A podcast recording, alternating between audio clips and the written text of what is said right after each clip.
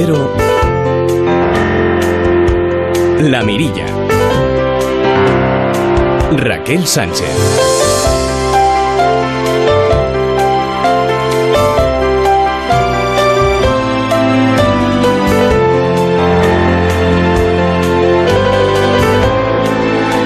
amigos? Muy buenas noches. Seguimos arrancando hojas del calendario, cuenta atrás para septiembre, lejos de vernos apesadumbrados. Vemos la vuelta al cole como el inicio de una temporada llena de retos e ilusiones. Y en los deberes para el curso que está a punto de comenzar este verano en la Mirilla hemos comprobado que hay que seguir escuchando el lamento del planeta para poder acallarlo. Hay que ver la vida con perspectiva para evitar sesgos de género y hay que ser más inclusivo y proteger a los más indefensos en ese banco donde un día prometimos que nadie nos cambiaría, que seríamos los mismos, que dar cuatro patadas a un balón fue tu destino, que yo te escribiría esta canción en un suspiro. 17 octubres inocentes, bien mimados, mis ganas de quererte traducidas en abrazos, de peli, manta, rock and rolls de chiquillos, y aquel primer amor que me robó el sentido Hoy en la Amarilla vamos a hablar, hablar del papel de los esqueletos de las esponjas marinas, así como lo oyen. Lo haremos con Manuel Maldonado, investigador del Consejo Superior de Investigaciones Científicas. Vamos a repasar también con el experto en seguridad vial, Chema Quesada, qué papel fundamental, por otro lado, juegan los sistemas de retención en los vehículos. De nuevo se asoma a la mirilla la magistrada Gloria Pollatos con su sección sobre juzgar con perspectiva de género. Y atención, porque esta noche hablaremos de inteligencia artificial, de los robots sexistas, del ciberacoso y, entre otros, de la sextorsión. Recuerdos de aquel banco donde un día coincidimos. Después de Hoy viene un programa muy, muy potente por el contenido porque también vamos a hablar de abusos y vejaciones que sufren en nuestro país personas discapacitadas. Los datos, ya les adelanto, son eh, terribles. Y esta noche queremos saber también qué debemos hacer si queremos hacer una reclamación eh, tras una intoxicación alimentaria. Último martes del mes de agosto.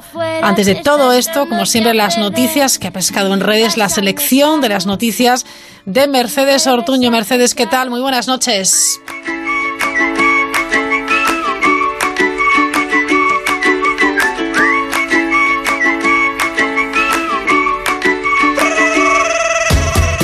Buenas noches, Raquel. Los mosquitos son los animales que más muertes producen al año en el mundo. Por eso, cada vez se destinan más recursos para prevenir sus picaduras. Un estudio realizado por investigadores de la Universidad de Brown en Estados Unidos ha demostrado que las láminas de grafeno ayudan a prevenir las picaduras de estos insectos.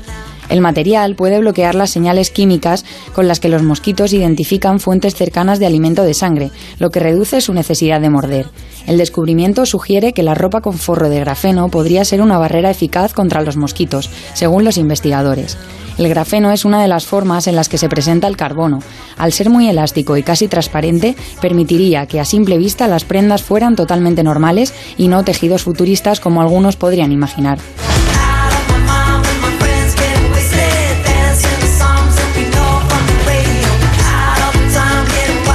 Hay otras veces en las que los animales nos pueden ayudar mucho y salvarnos de algún apuro. Es el caso de una gaviota en Suecia que ha evitado la detención de un hombre por posesión de drogas. Según el comunicado oficial de la policía de Gotemburgo, dos agentes se acercan a una mujer que fuma cannabis en un banco. A su lado hay un hombre en situación de alerta y algo tenso. Cuando los policías se aproximan también a él, este tira una bolsita al suelo. Según los agentes, y dada su larga experiencia en delitos relacionados con drogas, entienden de inmediato que la bolsa que el hombre acaba de desechar contiene cannabis de unos 5 a 10 gramos. Pero antes de que puedan recoger la bolsa del suelo, una gaviota se hace con ella y sale volando. También huye del lugar de los hechos el hombre que habría sido detenido de haberse confirmado el contenido de la bolsa. Tras el robo de la gaviota no hay otras pruebas que inculpen al sospechoso, pero parece que los agentes se lo han tomado con humor. Han titulado el comunicado policial como el delito de drogas que desapareció.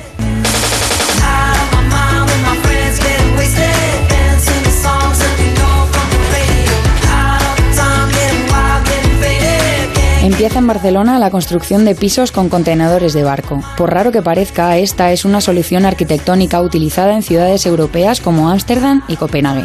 Se trata de alojamientos provisionales que comienzan a concretarse en Ciudad Bella.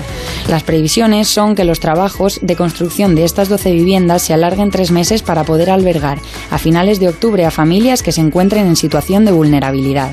Se pretende que estos módulos, que se estima que tienen una vida útil de 75 años, se vayan colocando en solares que deben tener vivienda pública y que permanezcan en ellos solo hasta que se pongan en marcha las edificaciones definitivas. Según el ayuntamiento, se trata de soluciones rápidas y provisionales en situaciones de emergencia.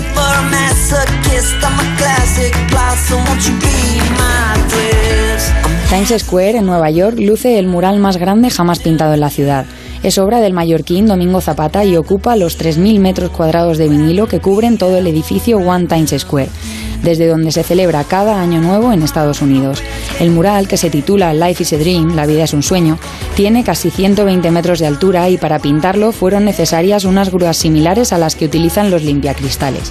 Comenta Zapata que buscaban a un artista que tuviera cierto grado de locura como para atreverse a pintar una obra a tantos metros de altura. Acabaron llegando a él, que según cuenta les dijo que estaría allí en un minuto.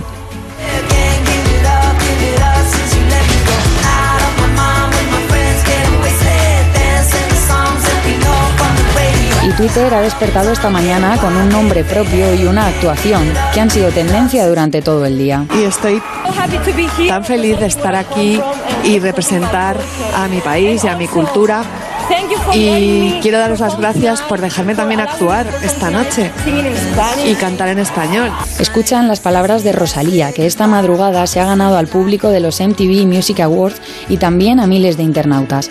La gala de los premios, celebrada en la ciudad estadounidense de Nueva Jersey, ha sido de lo más comentado en Twitter, tanto en España como en el resto del mundo aunque el nombre de Rosalía ha eclipsado en nuestro país a los del resto de asistentes. Y es que es la primera vez que una artista española se hace con uno de los galardones que otorga la cadena de televisión americana MTV. La estatuilla que Rosalía ha recogido esta madrugada junto a J Balvin distingue el vídeo de Con Altura como mejor videoclip latino y ha servido para que la catalana sea, por enésima vez, tendencia en redes.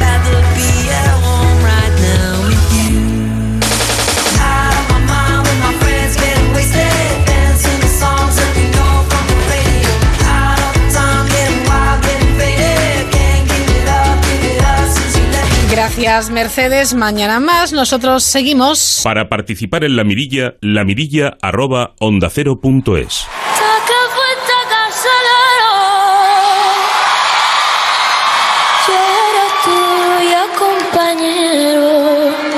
hasta que fuiste carcelero.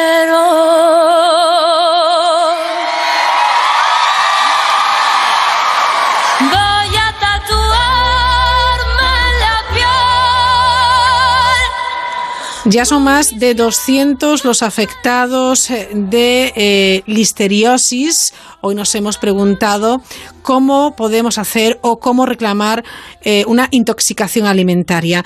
Nos vamos hasta DAS Seguros, charlamos con la abogada del centro jurídico, es Natalia Mañas. Natalia, ¿qué tal? Buenas noches. Buenas noches, Raquel. La verdad es que esta noticia de los afectados por listeriosis sí eh, ha llamado nuestra atención, como no puede ser de otra manera. Hay muchísimas personas afectadas, la mayoría en, en Andalucía, pero luego también hay eh, contagios en Extremadura, Aragón, Madrid, Castilla y León, Castilla-La Mancha, Asturias, la Comunidad Valenciana y también Melilla. ¿Cómo se debe proceder en una reclamación de, intoxicación alimentaria, Natalia? Pues bueno, lo primero de todo, obviamente, ante cualquier tipo de síntoma, acudir al médico, ¿de acuerdo? Al final eh, son los profesionales que nos van a poder indicar si efectivamente ha habido algún tipo de intoxicación. Una vez que el médico pues eh, eh, da esa nos dice que efectivamente pues tenemos esa intoxicación, revisar qué hemos consumido, qué ha podido causarla y a partir de ahí obviamente guardar toda la documentación que tengamos en relación a ello. Pues el, parte médico, obviamente, todo, eh, si hemos tenido que comprar medicamentos y buscar, obviamente, si ha sido en un restaurante o si ha sido en un comercio, o el ticket o la factura o lo que tengamos para poder demostrar que efectivamente hemos estado allí. Perfecto. ¿Esto tenemos que hacerlo de manera inmediata? En cuanto a la reclamación, eh, sí. y no. Es decir, cuanto antes mejor, porque si nosotros nos hemos intoxicado, pues obviamente el negocio o el restaurante debe de saberlo para poder prevenir otras personas que puedan encontrarse en la misma situación. Con lo cual, dar la voz de alarma cuanto antes. En cuanto a la reclamación, tampoco tiene por qué ser tan, tan, tan automático. Podemos esperar, ver cómo evolucionamos y a partir de ahí hacer una valoración, tanto de qué eh, pues, daños hemos podido tener, tanto lesiones y demás, como también los costes económicos que nos haya podido eh, pues suponer, eh, si hemos tenido que comprar medicamentos, si nos hemos tenido que desplazar, si estamos en medio de unas vacaciones, pues hemos tenido obviamente también ahí pues algún ligero perjuicio, hacer una valoración. Y a partir de ahí es cuando nos planteamos la reclamación. Perfecto. Estamos hablando, Natalia Mañas, de una reclamación por daños y perjuicios. Es así, ¿verdad? Correcto, también por las lesiones que hemos podido tener. Cuando hablamos de una intoxicación, a lo mejor pues un poco más grave, hemos podido tener mm, secuelas, ¿no? Que nos van a acompañar el resto de nuestra vida, con lo cual ya no es solo el daño económico, sino también el daño físico que podamos tener. En cuanto a la reclamación, en el momento de plantearnos esta reclamación, obviamente lo ideal sería primero hacer una reclamación extrajudicial ya sea a través de los servicios de consumo, ¿no? que todos los ayuntamientos sabemos que tienen las oficinas de consumo, o por nuestra propia cuenta, pues eh, hacer llegar un escrito al comercio o al, o al restaurante, pues para indicar que hemos tenido unos perjuicios y que los vamos a reclamar. Perfecto. Y luego ya podemos acudir a la vida judicial si es preciso o no, vaya. Correcto, en el momento en que el restaurante comercio no, no, nos responda de esos daños que hemos tenido o que incluso el seguro que pueda tener de responsabilidad civil no, no nos ayude, en ese momento es plantearse ponerse en manos de un profesional. Ya si hablamos de vía judicial hay que tener en cuenta que eh, ni el abogado, por decirlo de alguna manera, ni el juez son médicos, con lo cual ahí vamos a tener que acompañar un informe pericial médico, ¿de acuerdo? Para poderlo explicar todo, qué ha pasado, qué hemos tenido y cuáles han sido las secuelas. Hablamos de reclamación. Eh por parte de personas que han sido intoxicadas, pero también puede reclamar eso los restaurantes eh, que han eh, comprado o adquirido esa carne contaminada. Por supuesto, es decir, hablamos del consumidor final cuando reclama, yo reclamo contra el restaurante porque yo he ido al restaurante y me he intoxicado, pero subsidiariamente también hay que reclamar una vez que se sabe de dónde viene el foco y dónde ha estado el problema del que lo ha causado. De la misma forma, el restaurante puede pedir también los daños que haya podido tener contra quien le ha servido o de donde sea que venga el foco de esa intoxicación. perfecto. O sea, la primera recomendación, bueno, por supuesto, ir al centro médico, hacer un diagnóstico del caso, aplicar el tratamiento y todo, eh, toda la documentación guardarla, tanto del centro médico y después de esos daños colaterales como pueden ser, pues si uno está de vacaciones, noches de hotel extra, etcétera, etcétera. Incluso para, no sé, pregunto, Natalia, si alguien ha viajado en familia y ha sido intoxicado, todas esas noches de hotel extra de toda la familia también se podrían reclamar, o la persona que, del acompañante, vaya. Se podrían reclamar, aquí es donde entran los límites que luego ya se valoran, es decir, si somos una familia de dos con dos hijos, a lo mejor no es necesario que toda la familia se quede acompañando al niño pequeño que se ha intoxicado, con lo cual todo es valorable luego, pero sí, obviamente hay que guardar todo. Luego ya veremos exactamente qué podemos reclamar y hasta dónde podemos llegar. ¿Vuestra recomendación desde Da Seguros es reclamar siempre? Depende del caso, Raquel, no, no te voy a engañar, ¿eh? siempre hay que estudiarlo. Hay, hay intoxicaciones que a lo mejor en cuanto a secuelas han sido muy pocas o a lo mejor ha sido pues simplemente una visita al médico y poco más. Entonces ahí hay que valorar si realmente vale la pena reclamar o no. Primera recomendación como abogada Natalia es acudir eh, a la vida a la vía perdón extrajudicial, véase oficina municipal de información al consumidor eh, o ese organismo de consumo que depende de por ejemplo del ayuntamiento y eh, a posteriori eh, vía judicial si así es preciso. Correcto, dependiendo de la situación, de las secuelas y de cómo haya ido todo, pues plantearnos eh, eh ponernos en manos de un abogado. Muy bien, pues queda, queda claro. En esta ocasión lo hemos abordado por el tema del brote de listeriosis, pero es verdad que puede ser en cuanto a cualquier intoxicación alimentaria. Correcto, salmonelas a lo mejor es lo que quizás es más es más común, pero vamos cualquier tipo de intoxicación que provenga pues de una mala manipulación o de lo que fuera en relación al comercio o al restaurante. Perfecto, Natalia Mañas, abogada del Centro Jurídico de Das Seguros, gracias por atender la llamada de la Mirilla de Onda Cero y, y feliz noche. Nada, igualmente, gracias a vosotros, buenas noches. Buenas noches. Asómate a la Mirilla en Onda Cero. ¿Que quién es para mí un experto en moto? Pues yo, que llevo cinco años sin sufrir un atasco. Menuda envidia me tienen en el trabajo. ¿Y sabes quiénes son los motoexpertos? Pues Línea Directa, que te ofrece las mejores coberturas al mejor precio. Y porque ahora además puedes contratar tu seguro de moto desde solo 77 euros. 902-123-322. 902-123-322. Consulta condiciones en lineadirecta.com, una compañía Bank Inter.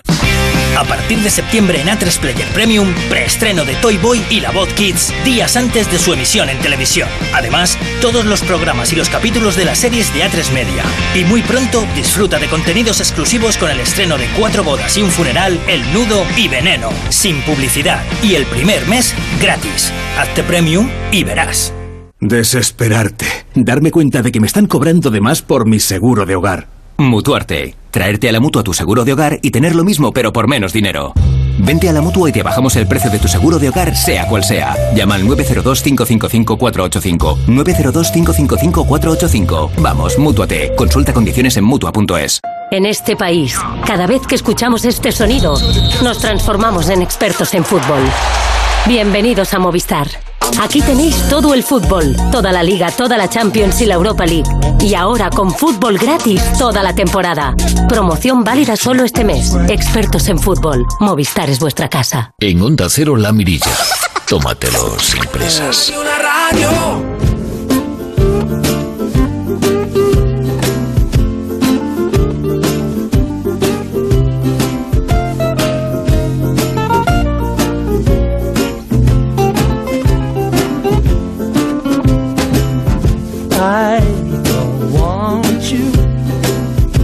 But I hate to lose you.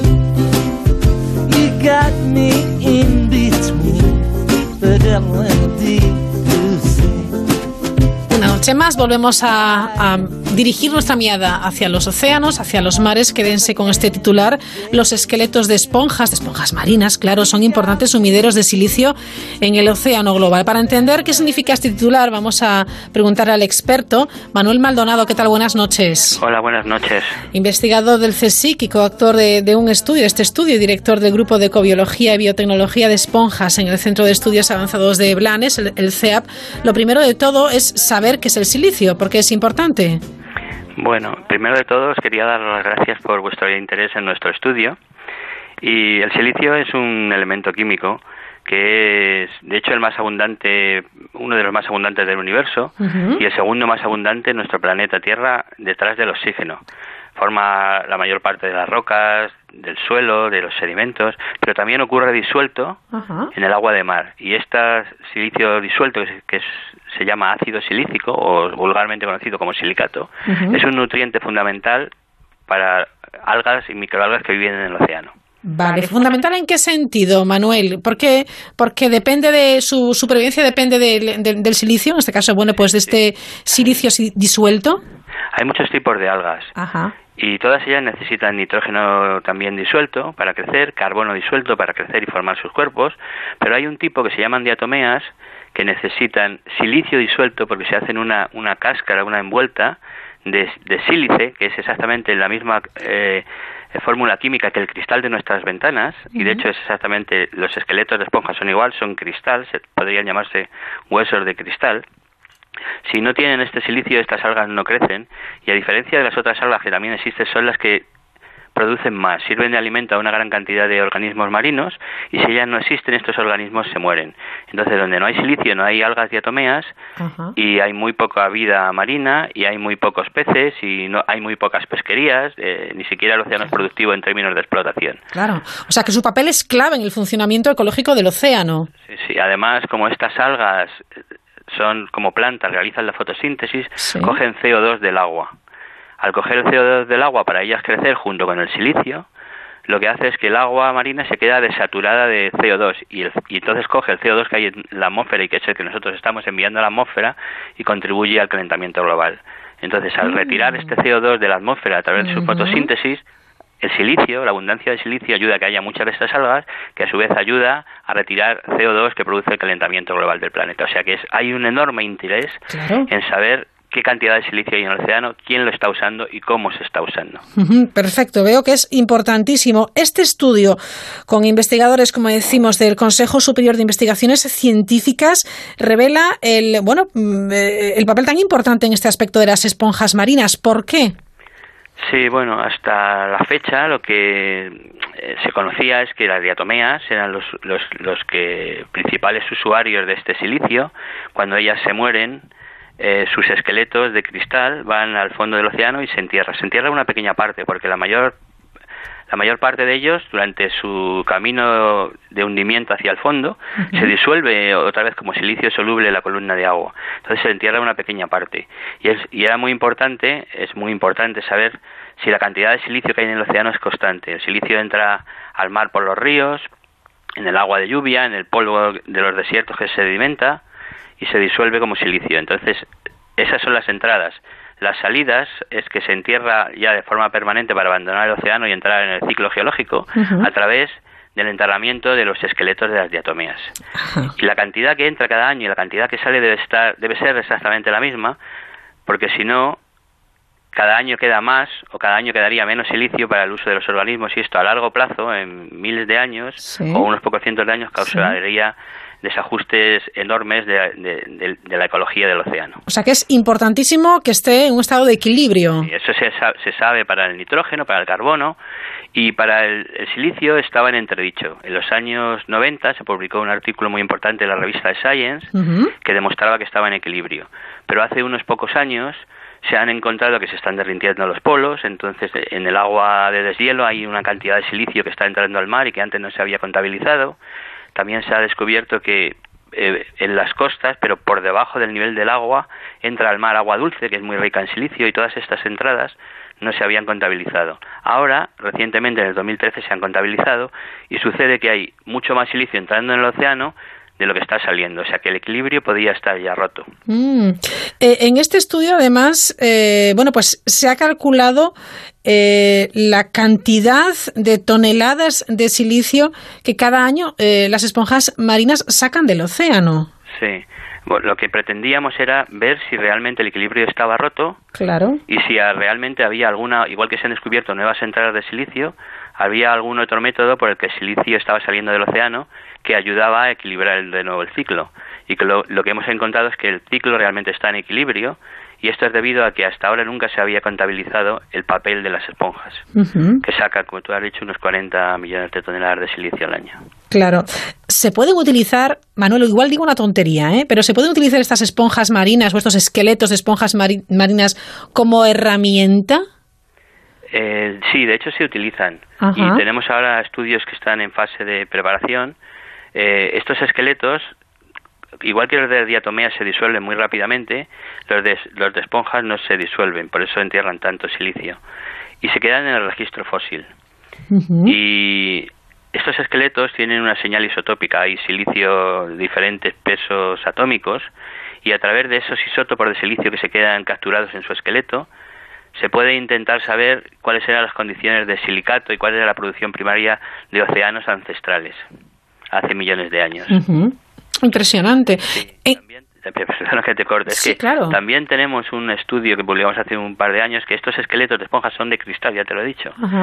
Y, y por estos isótopos que tienen son isotópicamente muy puros y funcionan transmitiendo la luz como fibras ópticas, pero como fibras ópticas mejoradas por las que puede pasar la luz prácticamente sin pérdida de energía. Incluso hemos descubierto que durante la transmisión de la luz por la, eh, el cristal de la sílice de esponjas, de los esqueletos de esponjas, se crea nueva luz durante la transmisión. O sea, estas son propiedades que le pides a, la mejor fibra óptica y que en la naturaleza ya existen. Se podría imitar eh, ciertas propiedades de la sílice de los esqueletos de esponjas para mejorar nuestras fibras ópticas. Oye, vaya chulada de, de, estudio. Nuestro grupo es, hace un poco también de eh, biotecnología. Estamos ahí un poquito a caballo. No me extraña, es que veo o, se vislumbran mm, aplicaciones muy interesantes, ¿no? Sí, sí. O eso creemos nosotros. Seguro que sí. ¿En qué punto está ahora la investigación o estás, eh, estáis ahora, bueno, pues eh, valorando lo, lo, descubierto? ¿Qué pasa a partir de ahora? No, no estamos.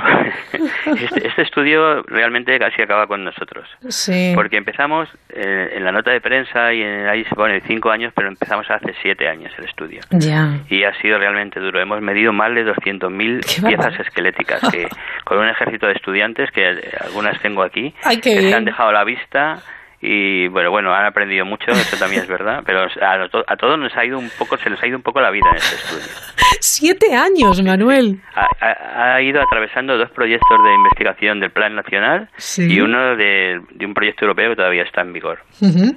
Es fantástico también contar con, con estudiantes que, que puedan aprender y que puedan ayudaros, ¿no? No, o sea, sin la colaboración de cuatro o cinco estudiantes que he tenido todos ellos doctorales, Sí. este estudio era inviable. O sea, ha sido un ejército, pequeño ejército, perfectamente organizado y vamos, si- sin ellos hubiera sido imposible. Bueno, qué, qué satisfacción, Manuel, ¿no? Tener un equipo de gente tan, bueno, pues... Sí, el problema es que algunos ya se me están yendo porque Vaya. la financiación para mantener a todos es complicada. Ya, qué pena, ¿no? No, no poder retenerlos un poco más. Ujú. Bueno, pues ahí está ese, ese estudio tan, tan chulo, tan interesante eh, que, que les estamos contando. A, ve- a veces, descono- de- bueno, a veces no. Por lo general, Manuel, desconocemos eh, un montón de, de cuestiones que tienen que ver, bueno, pues con nuestro entorno, con el medio ambiente, con el, el- el fondo de los océanos, con el papel de cada una, en este caso, pues de las esponjas marinas y el papel de- del silicio, del, del silicato. Yo creo que poco a poco hay que ir también educando un poco a, bueno, educándonos nosotros, a la sociedad, para poder valorar también vuestro trabajo, ¿eh? Bueno, sí.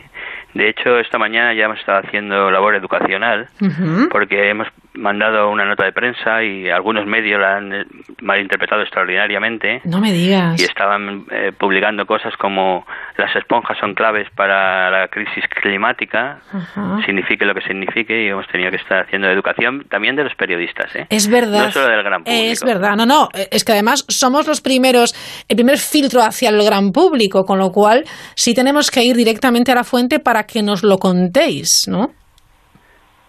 Sí, sí, eso es, es- generalmente es aconsejable, sobre todo cuando son temas técnicos complejos. Claro.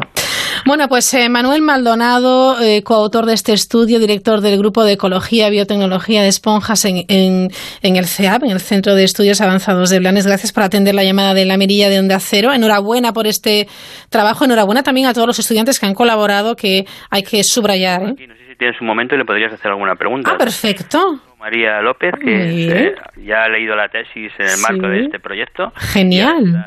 Es postdoc, está buscando también un sitio para hacer una estancia en el extranjero. Venga, pues- postdoc y te la paso. La saludamos, por supuesto. María López, ¿qué tal? Muy buenas noches. Hola, buenas noches. ¿Qué tal, María? Enhorabuena por este trabajo. Muchas gracias. Siete años que os habéis dejado la vista, dice Manuel. Literalmente, sí. ¿Cómo ha sido para vosotros, los estudiantes que habéis colaborado tan activamente y que lo habéis trabajado tanto? Bueno, la verdad que, como bien decía él, ha sido muy intenso porque nosotros también cuando empezamos, pues empezábamos de cero, prácticamente al principio no sabíamos ni lo que era una espícula, las Ajá. aprendimos de cero a identificarlas en el microscopio Sí. y nada, hasta el final de, de contabilizar los flujos de silicio a nivel del océano global, lo que pasa, lo que es bueno un gran paso de, desde que empezamos hasta ahora. Es una maravilla eh, poder participar, poder implicarse. Decía Manuel, es una pena ¿no? que para este tipo de proyectos y para otros muchos pues la financiación se vaya acabando y luego no puedan reteneros. Sería genial, ¿no? Por vosotros sería fantástico. Sí, sí, pero sí, la financiación generalmente pues dura unos tres o cuatro años y bueno, no siempre es fácil enlazar una con otra. Ajá. ¿A ti el resultado de este estudio te ha sorprendido, María?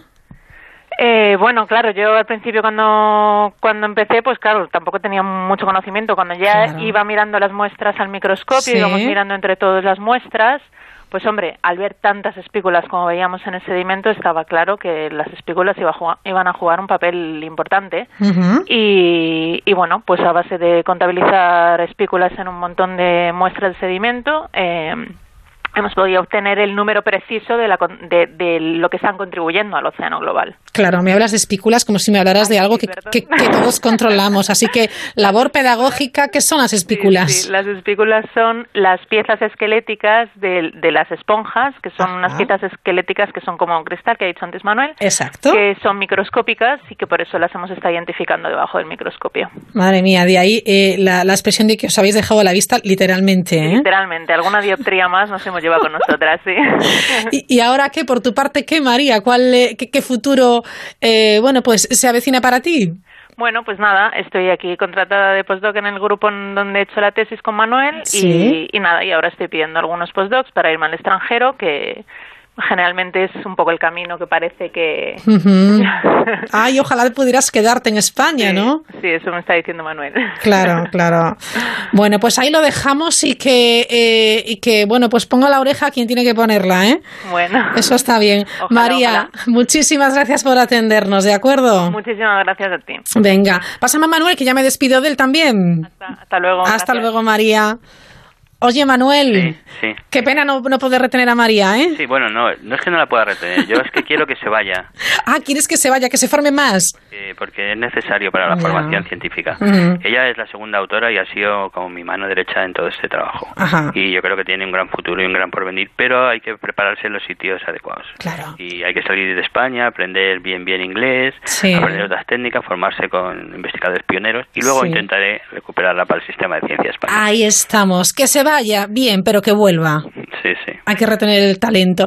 Manuel Maldonado, de verdad, muchas gracias y ha sido un placer conversar con, contigo, ¿vale? Gracias a vosotros. Venga, un abrazo, adiós. adiós. Una niña triste en el espejo me mira prudente y no quiere hablar. Hay un monstruo gris en la cocina que lo rompe todo, que no para de gritar. Tengo una mano en el cuello que con sutileza me impide respirar. Una venda me tapa los ojos, puedo leer el miedo y se acerca.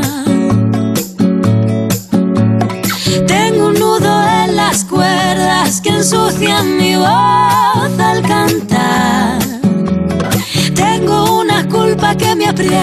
se posa en mis hombros y me cuesta andar. Pero dibujé una puerta violeta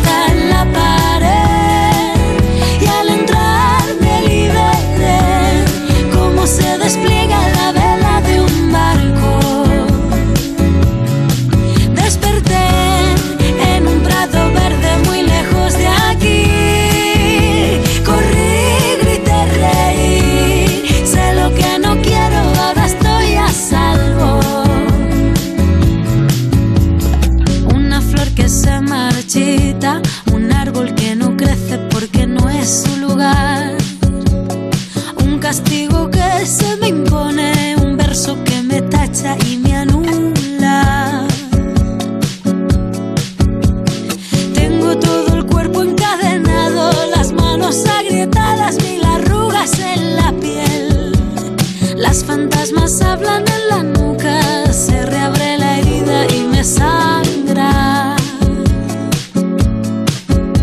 Nuevo espacio de juzgar con perspectiva, con perspectiva de género. Como saben, Gloria Pollatos es magistrada del Tribunal Superior de Justicia de Canarias. Esta noche vamos a centrarnos sobre el sesgo de género en las nuevas tecnologías. Vamos a reflexionar si existe o no en eh, los robots, por ejemplo. Se habla mucho de este, de este asunto, de la ciberseguridad, de la ciberdelincuencia, etcétera. Otra de las personas que sabe mucho sobre esto es el otro magistrado, el juez Javier Ercilla, del Juzgado de lo Social número 10 de Las Palmas de Gran Canarias. El juez Ercilla ha escrito un libro sobre la personalidad jurídica de los robots y su posible responsabilidad. Eh, y es que ya existe una nueva directiva europea sobre la posibilidad de que la inteligencia artificial adquiera una realidad tan compleja mm, de manera que se le pueda exigir o deba responder de daños causados a terceros. Aquí, insiste Gloria Pollatos, también hay sesgo de género. ¿Qué pasa en el mundo virtual? Claro, ahora eh, se, se, se, nos alza ante nosotros un nuevo escenario tecnológico que se presenta como un nuevo lugar de comisión de delitos, lo que se llama la ciberdelincuencia, y esto es el mundo virtual, mm. que además hay un nuevo instrumento para la comisión de estos delitos, y estos son las nuevas tecnologías, hasta el punto que en el 2015 hubo una reforma muy importante en el Código Penal que eh, llevó a cabo la introducción de delitos que hasta entonces no existían, como por ejemplo es el sexting o la sextorsión extorsión o el acecho, porque existen em, delitos contra la intimidad de las personas que se cometen mediante las nuevas tecnologías y curiosamente y estadísticamente estos delitos se cometen en un porcentaje muy elevado por hombres respecto a mujeres y además en un porcentaje muy elevado en casos de parejas o exparejas. Por tanto, fue necesaria esta inclusión en el Código Penal. Ahora son delitos, se persiguen tanto el ciberacoso como el sexting, la sextorsión, el stalking, el grooming, en el caso de los menores, por ejemplo, que era, una, era un clamor social, un clamor sobre todo de las mujeres, la tipificación y sobre todo la persecución de estos delitos tan graves. Además, estos delitos si se cometían, que no estaban todavía tipificados, pero sí que había, por ejemplo, el delito de coacciones mm. eh, y otros similares, si se cometían, eran perseguidos por un juzgado penal. No eran siquiera competencia de los juzgados con eh, bueno, que tienen competencia en violencia sobre la mujer, lo cual es, eh, pues bueno, un retroceso enorme porque la protección que tiene en estos juzgados y la formación que tienen las jueces y juezas que están en estos juzgados no es la que pueden tener pues un juez o, un jueza, o una jueza del ámbito penal, por ejemplo. Bueno, para entenderlo, lo mejor es poner un ejemplo. Gloria Pollatos específicamente habla de qué es la sextorsión. Esta es una sentencia muy interesante que queremos dar visibilidad. Em, se fue dictada por la Audiencia de Las Palmas en diciembre del 2018 mm. y viene a decir que extorsionar sexualmente por Internet también es violación. En este caso se le impuso una pena de prisión de nueve años a un señor, un hombre, que extorsionó a cinco niñas menores para que se masturbasen delante de un ordenador, a cambio de no difundir fotos íntimas a las que había accedido engañándolas porque este hombre se hizo pasar por una joven lesbiana en encargada de una agencia de modelos y así embaucó a las niñas, ¿no?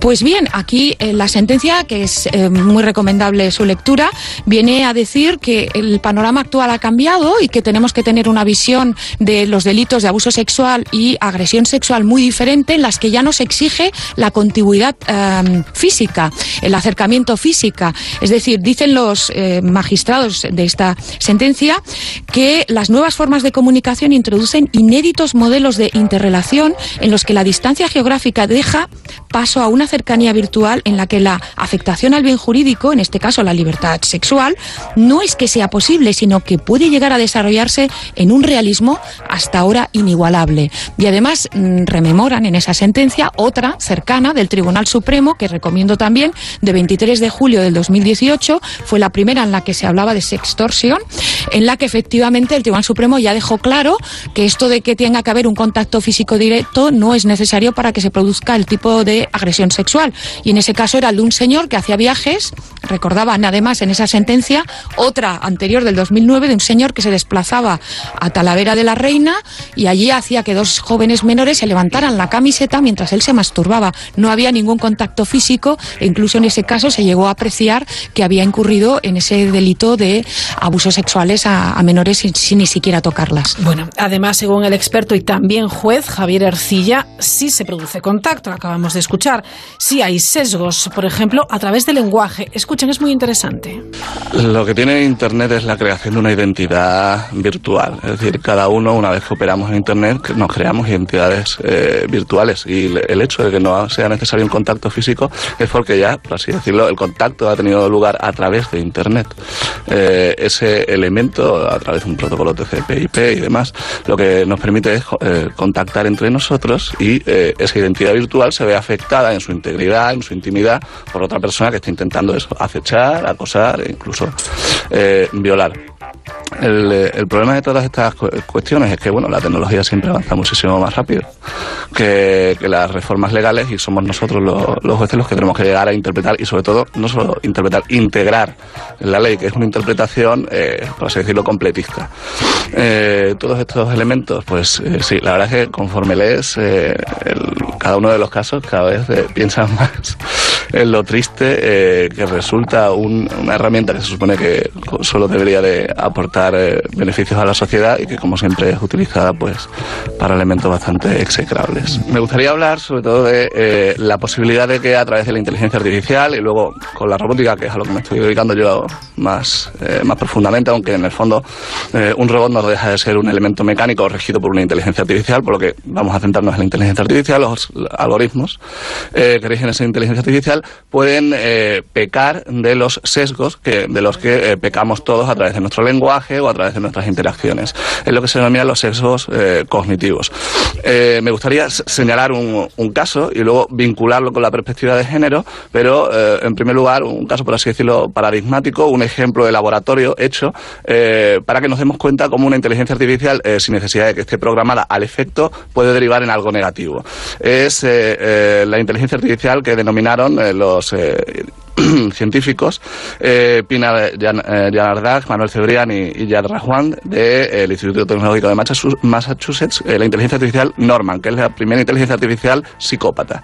Eh, lo que hicieron fue eh, crear dos inteligencias artificiales, una inteligencia artificial estándar y otra a la que a través de un aprendizaje supervisado, eh, dándole una serie de eh, bases de datos con datos etiquetados eh, y eh, una vez realizado eso pasaron a un aprendizaje eh, máquina, un machine learning no supervisado, a través de una base de datos que simplemente eran eh, hilos de Reddit. Reddit es una especie de red social en la que hay bastantes conversaciones y bastantes temas. Entonces eh, le dieron a la, a la inteligencia artificial eh, toda la información que había en determinados hilos sobre violencia.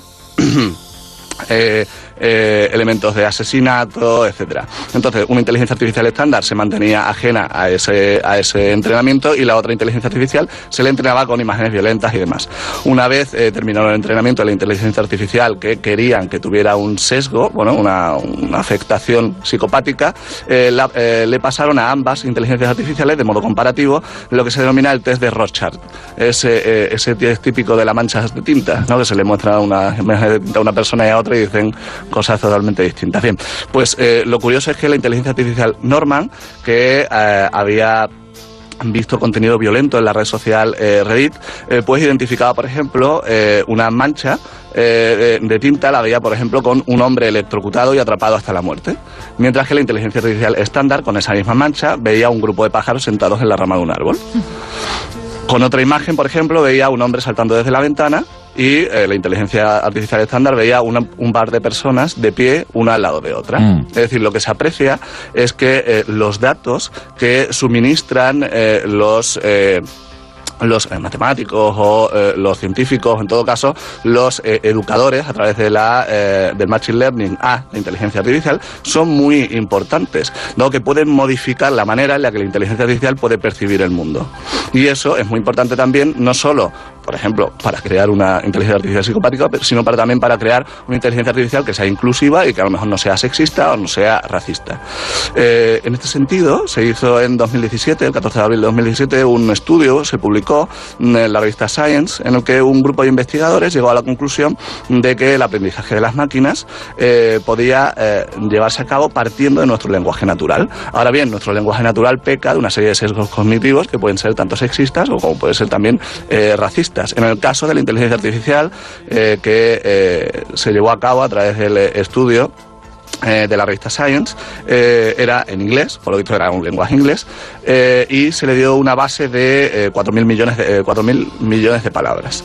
Bien, eh, como consecuencia de este estudio, lo que apreciaron es que eh, la máquina asociaba a través de eh, un aprendizaje no supervisado. El aprendizaje supervisado es cuando tú le das datos a una máquina etiquetados. Es decir, tú le dices, por ejemplo, a una máquina, vamos a distinguir entre cuadrados y triángulos. El cuadrado es el que tiene cuatro lados y el triángulo el que tiene tres. Y ya la inteligencia artificial se dedica, pues, a, eh, por así decirlo, a clasificarlo. Es un cuadrado, es un triángulo, etcétera. Bien, una inteligencia artificial no supervisada es la que creas tú un algoritmo genérico, ¿de acuerdo? En el que es la propia inteligencia artificial la que sin etiquetas tiene que identificar patrones semejantes. Por lo tanto, los cuadrados tienen patrones semejantes porque tienen cuatro lados, los identificará en un sitio y los que tengan patrones semejantes a un triángulo en otro sitio. Pero no saben ni lo que es un cuadrado ni lo que es un triángulo, porque nosotros no lo hemos etiquetado. Entonces, a través del aprendizaje no supervisado se le dio una base eh, de eh, 840.000 millones de palabras y comenzó a identificar eh, nombres propios de, eh, eh, de personas centroeuropeas o americano-europeas con adjetivos como agradable, y eh, los nombres de personas afroamericanas con el adjetivo de desagradable. Es decir, encontró patrones en eh, multitud de textos, se volvió racista. Mm. El eh, problema es que también se podría haber vuelto sexista. ¿Cómo se identificó esto? Eh, estos eh, estos eh, científicos, estos investigadores, eh, partieron de un eh, test que se llama el test de asociación implícita, creado por Greenwald y McGee eh, y, como, y Svart en 1998, en virtud del cual se examina el tiempo de respuesta de los sujetos examinados a la hora de emparejar eh, conceptos similares eh, y diferentes. Por ejemplo, eh, el test de asociación eh, implícita eh, se ha utilizado para categorías tal- tales como masculino y femenino para vincularlos con violento o pacífico. Lo que hicieron estos investigadores a partir de esta nueva inteligencia artificial fue crear un nuevo eh, test basado en el anterior, que se denominaba el eh, Word Embedding Association Test, es decir, el test de asociación de palabras embebidas. Es decir, que a través de una palabra que se identificaba como el nombre de una persona afroamericana, la palabra embebida era desagradable, mientras que el, eh, nombre de una persona típica eh, centroeuropea era identificado con la palabra embebida agradable.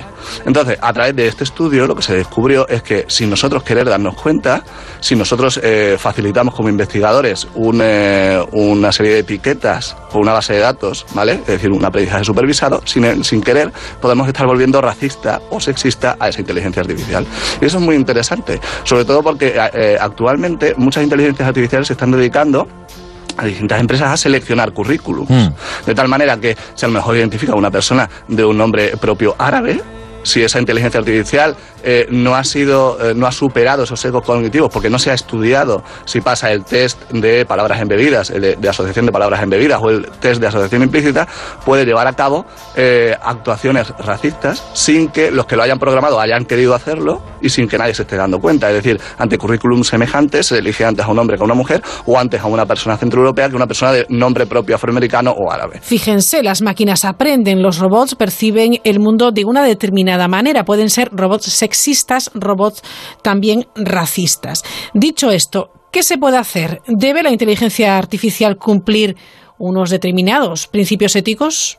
Eh, en el ámbito de la Unión Europea ya se, han hecho una serie de borradores sobre principios éticos que tienen que cumplir eh, la inteligencia artificial. Estos principios éticos son los de eh, beneficencia, no maleficencia, autonomía y sobre todo mm, trazabilidad o seguibilidad. Es decir, que una vez que una inteligencia artificial haya logrado un resultado, se sepa por qué pasos ha da- o qué pasos ha dado para llegar a esa asociación, a ese resultado. Es decir, que hay una especie de caja negra en la que tú puedas saber que para llegar a B ha dado una serie de pasos que son A, A', C, C' y luego al final llegar a la conclusión de B. El problema es que actualmente hay muchas inteligencias artificiales, sobre todo de selección de gustos, cuando tú, por ejemplo, vas a Netflix y te dice eh, qué películas son las favoritas, o cuando tú vas a Spotify y te dice cuáles son tus canciones favoritas, en muchas ocasiones esas eh, inteligencias artificiales no tienen una trazabilidad, de tal manera que no se sabe por qué esa inteligencia artificial ha llegado a la conclusión de que a ti te tiene que gustar esa canción o te tiene que gustar esa serie. Entonces, el problema es que hay que crear una trazabilidad para que nosotros incluso en ese interim podamos, uno, distinguir responsabilidades civiles y dos, distinguir posibles sesgos cognitivos o incluso de interacción. Y cuando hablo de sesgos de interacción, me refiero a esos aprendizajes que lleva a cabo la máquina como consecuencia de la relación con el mundo exterior. Antes hablábamos de sesgos cognitivos. Cuando se le programa a la inteligencia artificial, se le programa con una serie de sesgos propios del lenguaje natural, sin que nadie nos demos cuenta, porque a lo mejor muchos de nosotros tenemos esos sesgos, pero lo hemos superado por nuestra educación. Seguimos usando la palabra, eh, un- una palabra que puede ser sexista, pero a lo mejor nosotros no la identificamos con ese sexismo porque incluso nuestra ideología no es así, pero lo superamos. Sin embargo, la- la inteligencia artificial no tiene ideología. Sin embargo, el sesgo de inter- de interacción es aquel que eh, se aprende en función de las relaciones que tienen con las personas. De tal manera que una inteligencia artificial que a lo mejor se relacione con personas racistas acaba siendo racista. Y esto pasó, por ejemplo, con un bot que sacó hace un, un tiempo en Twitter y todos, eh, todo el mundo era un, un bot eh, que tenía la personalidad de un adolescente todo el mundo, pues bueno, todo el mundo no, todos los trolls de Internet comenzaron a hacer comentarios y la inteligencia artificial acabó diciendo frases como Hitler tenía razón, los judíos debían de morir y cosas así. Entonces, eh, eso es el sesgo de interacción y todo eso tiene que estar controlado desde un momento antes. Por eso, eh, los principios éticos de eh, la Unión Europea lo que tratan de señalar es que tiene que haber unos principios éticos mínimos que no pueden ser superados. Bot, por cierto, Aferesis de Robot es un programa informático que efectúa automáticamente tareas repetitivas a través de Internet. Bueno, pues habla el juez Ercilla de crear esa trazabilidad. La conclusión, nueve segundos, Gloria Pollatos. cosa clara y es que las redes sociales, la robótica, los algoritmos y la inteligencia artificial son espacios de reproducción de las desigualdades de género y el sexismo. También ha quedado muy claro. Y terminamos con el título del libro que ha escrito el juez Cercilla, por si quieren ampliar la, la, información, es Normas de Derecho Civil y Robótica, Robots Inteligentes, Personalidad Jurídica, Responsabilidad Civil y Regulación. Seguimos. Ponte de verano con la mirilla en Onda Cero. Radio.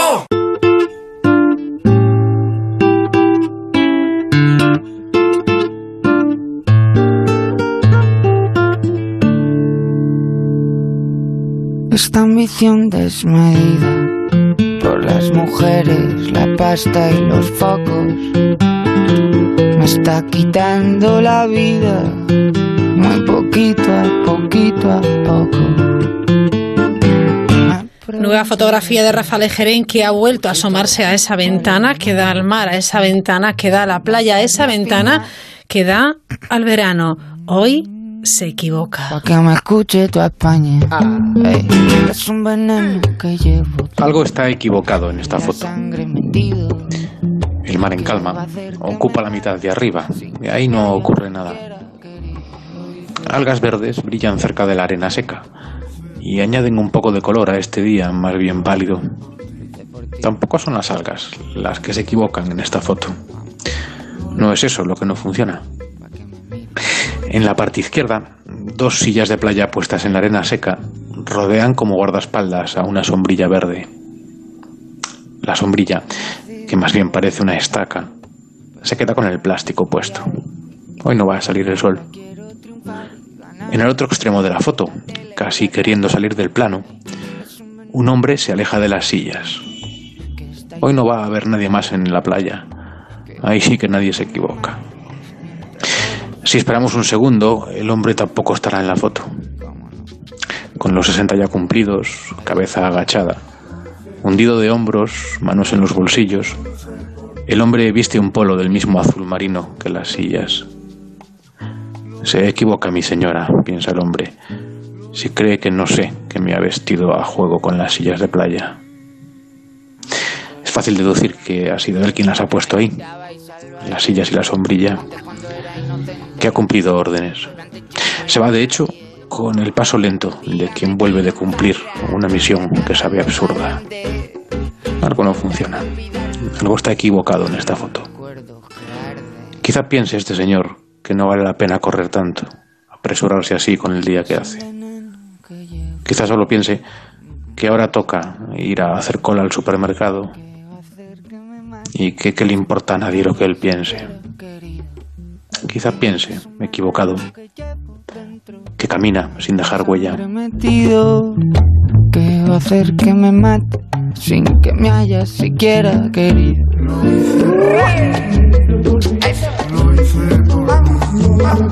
Mañana quizás Lejeren se asome a esa ventana de verano.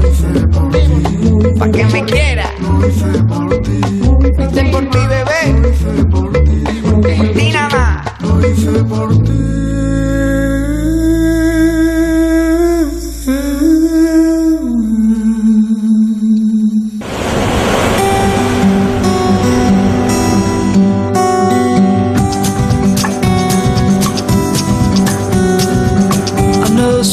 there is a pilot going down.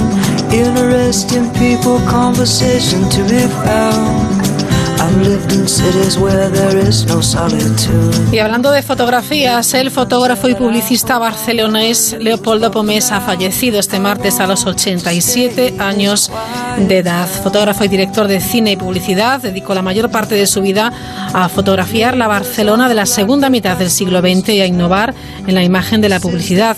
Creador, por ejemplo, del anuncio de las burbujas de Freixenet, director de la ceremonia de inauguración del Mundial de Fútbol de Barcelona en el año 1982 y de la campaña de la candidatura olímpica de Barcelona, trabajó con múltiples personalidades. Durante su trayectoria ha recibido reconocimientos como el Premio Nacional de Arts Plàstics de la Generalitat y la Creu de Sant Jordi. Bueno, pues hoy recordamos la obra y la figura del fotógrafo Leopoldo Pomés, que ha fallecido a los 87 años de edad. Las noticias y regresamos en 5 o 6 minutos.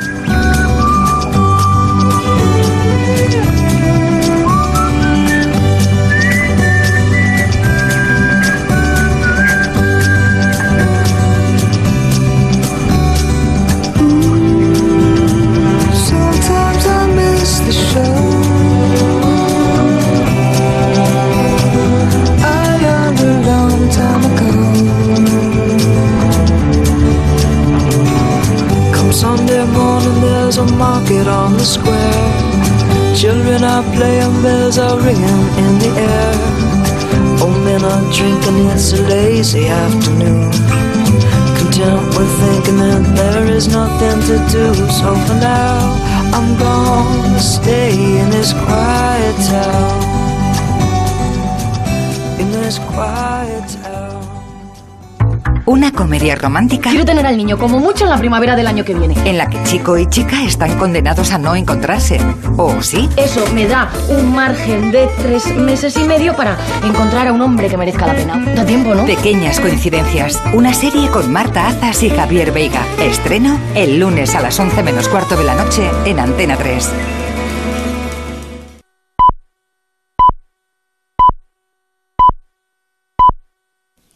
Son las 10 de la noche, las 9 en Canarias. Noticias en Onda Cero.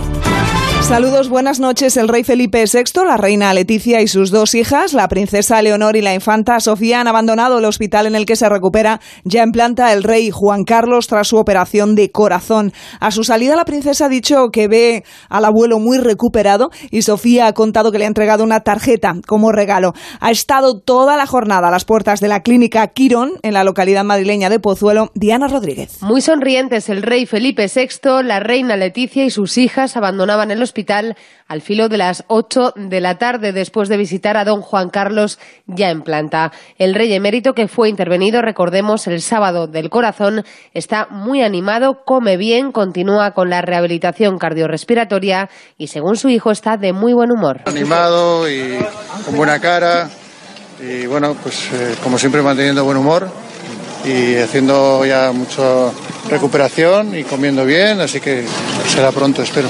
Es la primera vez que sus nietas, la infanta Sofía y la princesa Leonor, han ido a ver a su abuelo tras la operación y le han llevado una tarjeta deseándole una pronta recuperación. También han pasado este martes por el hospital la reina Doña Sofía y las infantas Cristina y Elena.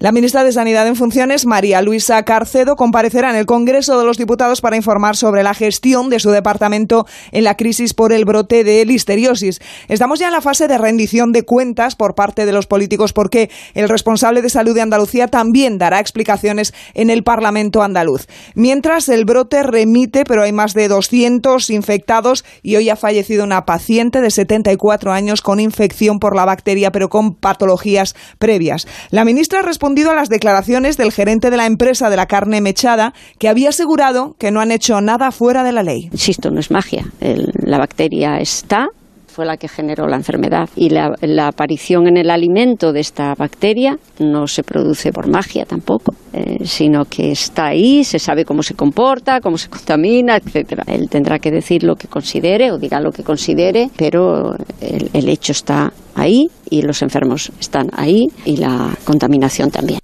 Les actualizamos ahora la información que les ofrecíamos esta tarde sob- sobre un naufragio en Libia. La Guardia Costera del país norteafricano ha informado de que al menos cinco de los alrededor de 100 pasajeros de un bote neumático que pretendía alcanzar costas europeas han fallecido en el Mediterráneo. Otras 35 personas se encuentran desaparecidas y afortunadamente se ha podido rescatar a 60 de los migrantes que viajaban en la embarcación. Entre los cinco fallecidos confirmados hay tres hombres, una mujer y un niño. El enviado especial de ACNUR para el Mediterráneo, Mediterráneo Central, Vincent Cochetel, ha subrayado que no se puede aceptar sin más que estas tragedias son inevitables y ha instado a prevenir las muertes en el mar y la pérdida de esperanza que motiva a estas personas a arriesgar sus vidas en primer lugar. Se multiplican los problemas para las multinacionales tecnológicas Microsoft y Google. Holanda ha detectado una posible vulneración de las reglas de privacidad por parte de Microsoft y Google vuelve a estar bajo el ojo vigilante de Bruselas por posible abuso de posición dominante. Tiene más detalles Daniel de la Fuente. La Agencia de Protección de Datos de Holanda ha detectado que Microsoft está vulnerando las normativas de privacidad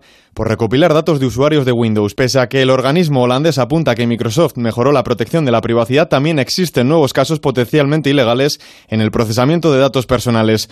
La lista de infracciones de Google también podría seguir creciendo. La Unión Europea vuelve a estudiar posibles irregularidades de la multinacional por abusar de su posición dominante, algo que se podría sumar a las sanciones multimillonarias a las que ya se enfrentó en estos dos años anteriores.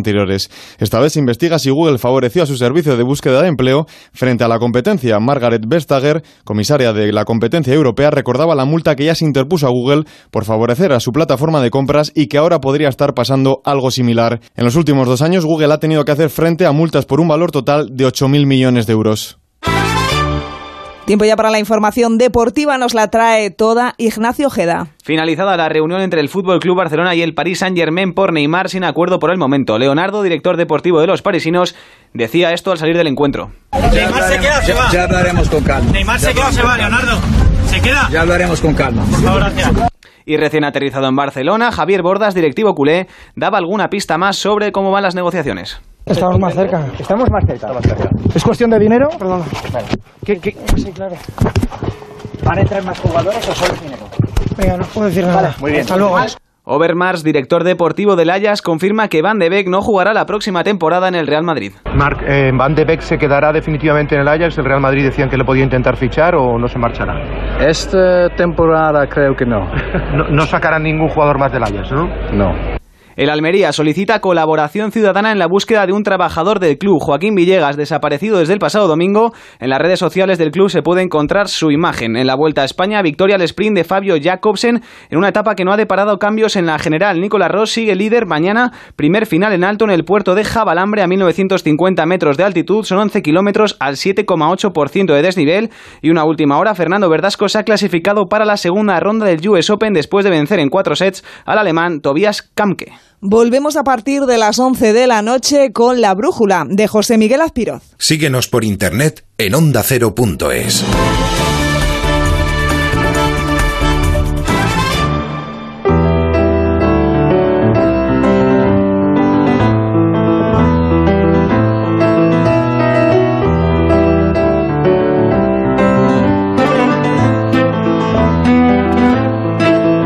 Descubre lo que hay tras la mirilla con Raquel Sánchez.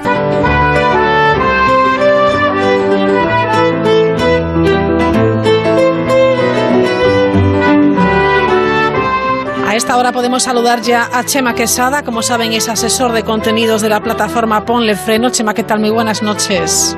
Hola, buenas noches. Que no, pues muy bien, Chema, que nos ha acompañado en estas cinco semanas de, de la mirilla. Hoy es la última. Hemos tomado muy buena nota de tus sabios consejos, Chema que no son pocos y hay que tenerlos muy en cuenta. Es fundamental, eh, al final, bueno, pues estar en la carretera como conductor, como copiloto o como peatón, un poco con sentido común, ¿verdad? Sí, como ya hemos dicho otras veces, que, que eh, empieza a ser muy poco común ese sentido. ¿Verdad? En fin. Bueno, te iba a preguntar ya para empezar. Eh, Estamos asistiendo a unos episodios de una climatología adversa increíble, eh, mucha lluvia, granizadas tremendas, etcétera. Yo quisiera preguntarte así para, para, para iniciar nuestra charla de, seguridad vial. Bueno, pues sobre algunas recomendaciones en el caso en que, bueno, pues esta tormenta nos pille en, en carretera o que tengamos que coger el coche, bueno, aunque las condiciones eh, meteorológicas no sean las adecuadas. ¿Qué debemos hacer o qué no debemos hacer? Pues mira, la lluvia genera dos problemas fundamentales. Eh, uno muy evidente, que, que, es precisamente la menor adherencia que tienen las ruedas con el asfalto, uh -huh. y que lo podemos dividir en dos. En primer lugar, eh, esa menor adherencia viene porque el asfalto mojado eh, resbala más sí. y, y, tenemos mayor distancia de frenada, tenemos menos adherencia en curva. Y el segundo factor que no se tiene muchas veces en cuenta es la posibilidad de aguaplaning. Ajá. Muy la bien. posibilidad de aguaplaning en estos episodios que hemos tenido uh -huh. estos días eh, es la más grave, porque esas trombas de agua que caen hace que el, el, asfalto, las carreteras en general, no sean capaces de frenarlo por completo. Uh -huh. y, y, el aguaplaning, como tú bien sabes, es uh -huh. que sencillamente la rueda se monta encima del agua, no hay posibilidad, no, no tiene capacidad para para evacuar el agua y, es como si fuéramos sobre un colchón de agua en este caso, así que ahí da igual el neumático que llevemos eh, y el, principal factor que genera el agua planning, además de la cantidad de agua, es la velocidad. Entonces, eh, moraleja, cuando llueve muchísimo, cuando cae una tromba de agua, hay que bajar drásticamente la velocidad para evitar el agua planning. Y otra cosa que no siempre se tiene en cuenta es que también reduce de manera muy significativa la visibilidad. Entonces tenemos que conseguir hacernos visibles, porque nosotros ver vamos a ver lo justito. Mm, la capacidad de nuestros limpias mm, es lo que va a marcar la visibilidad que tenemos, pero cuando cae una tromba de agua así, generalmente no se ve demasiado. Pero lo que sí podemos hacer es hacernos visibles conectando inmediatamente que se pone a llover con, con de manera copiosa las luces del coche e incluso en caso extremo y sobre todo de día, y hago mucho hincapié en esto, sobre todo de día, el antiniebla posterior. Muy bien, muy bien. Es muy importante, fíjate que el antiniebla posterior lo tenemos olvidado. Eh, bueno, lo, eh, eh, lo, has dicho bien. lo tenemos olvidado porque mucha gente lo pone el, el, lunes y el viernes todavía le lleva encendido.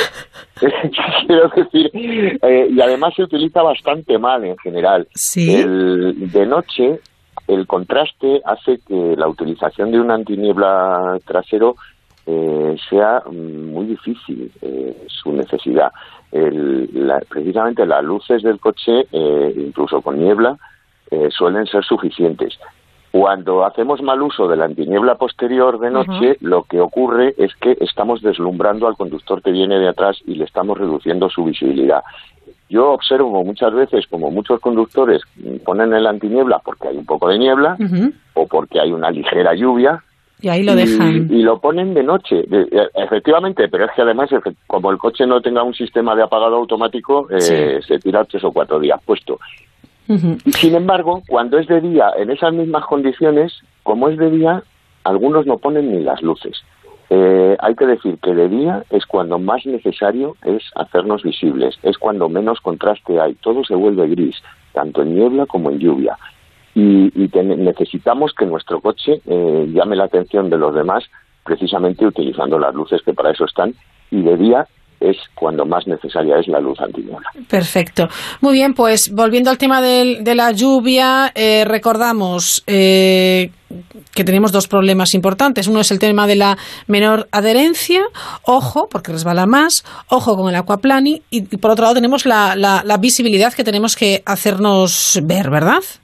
Efectivamente, y si me lo permites, eh, me gustaría eh, desmontar alguna que otra leyenda urbana ah, que hay por aquí. Y es que mm, generalmente se dice que cuando llueve y sobre todo cuando nieva, muchísimo cuidado con el freno, no toquen ustedes el freno. mire, eh, ahora mismo esa frase lo único que esconde es la aplicación de, de unas técnicas de conducción de los 70 aplicadas a coches del siglo XXI un coche con ABS y con control de estabilidad ante una situación de emergencia, en lluvia, en nieve, en curva, en recta, bajo cualquier circunstancia, el conductor puede pegarle una patada al freno hasta que le duela la pierna, porque el coche se va a encargar no solo de mantener una trayectoria bastante estable, sino de, obtener la distancia de frenado más corta, que será más larga que en condiciones normales por la menor adherencia, pero ese miedo que tienen muchos conductores a frenar fuerte cuando hay... Pues fíjate, es más peligroso es más peligroso.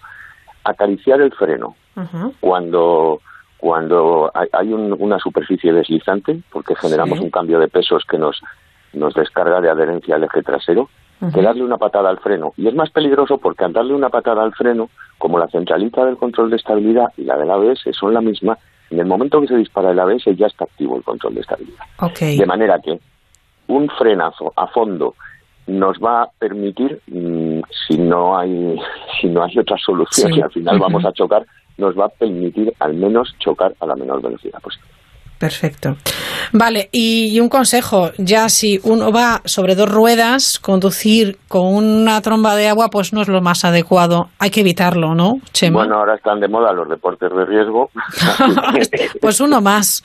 Sí, sí, sí. Uno más. Pensémoslo antes de salir a la carretera, ¿verdad? Especialmente en moto, efectivamente. Claro que sí.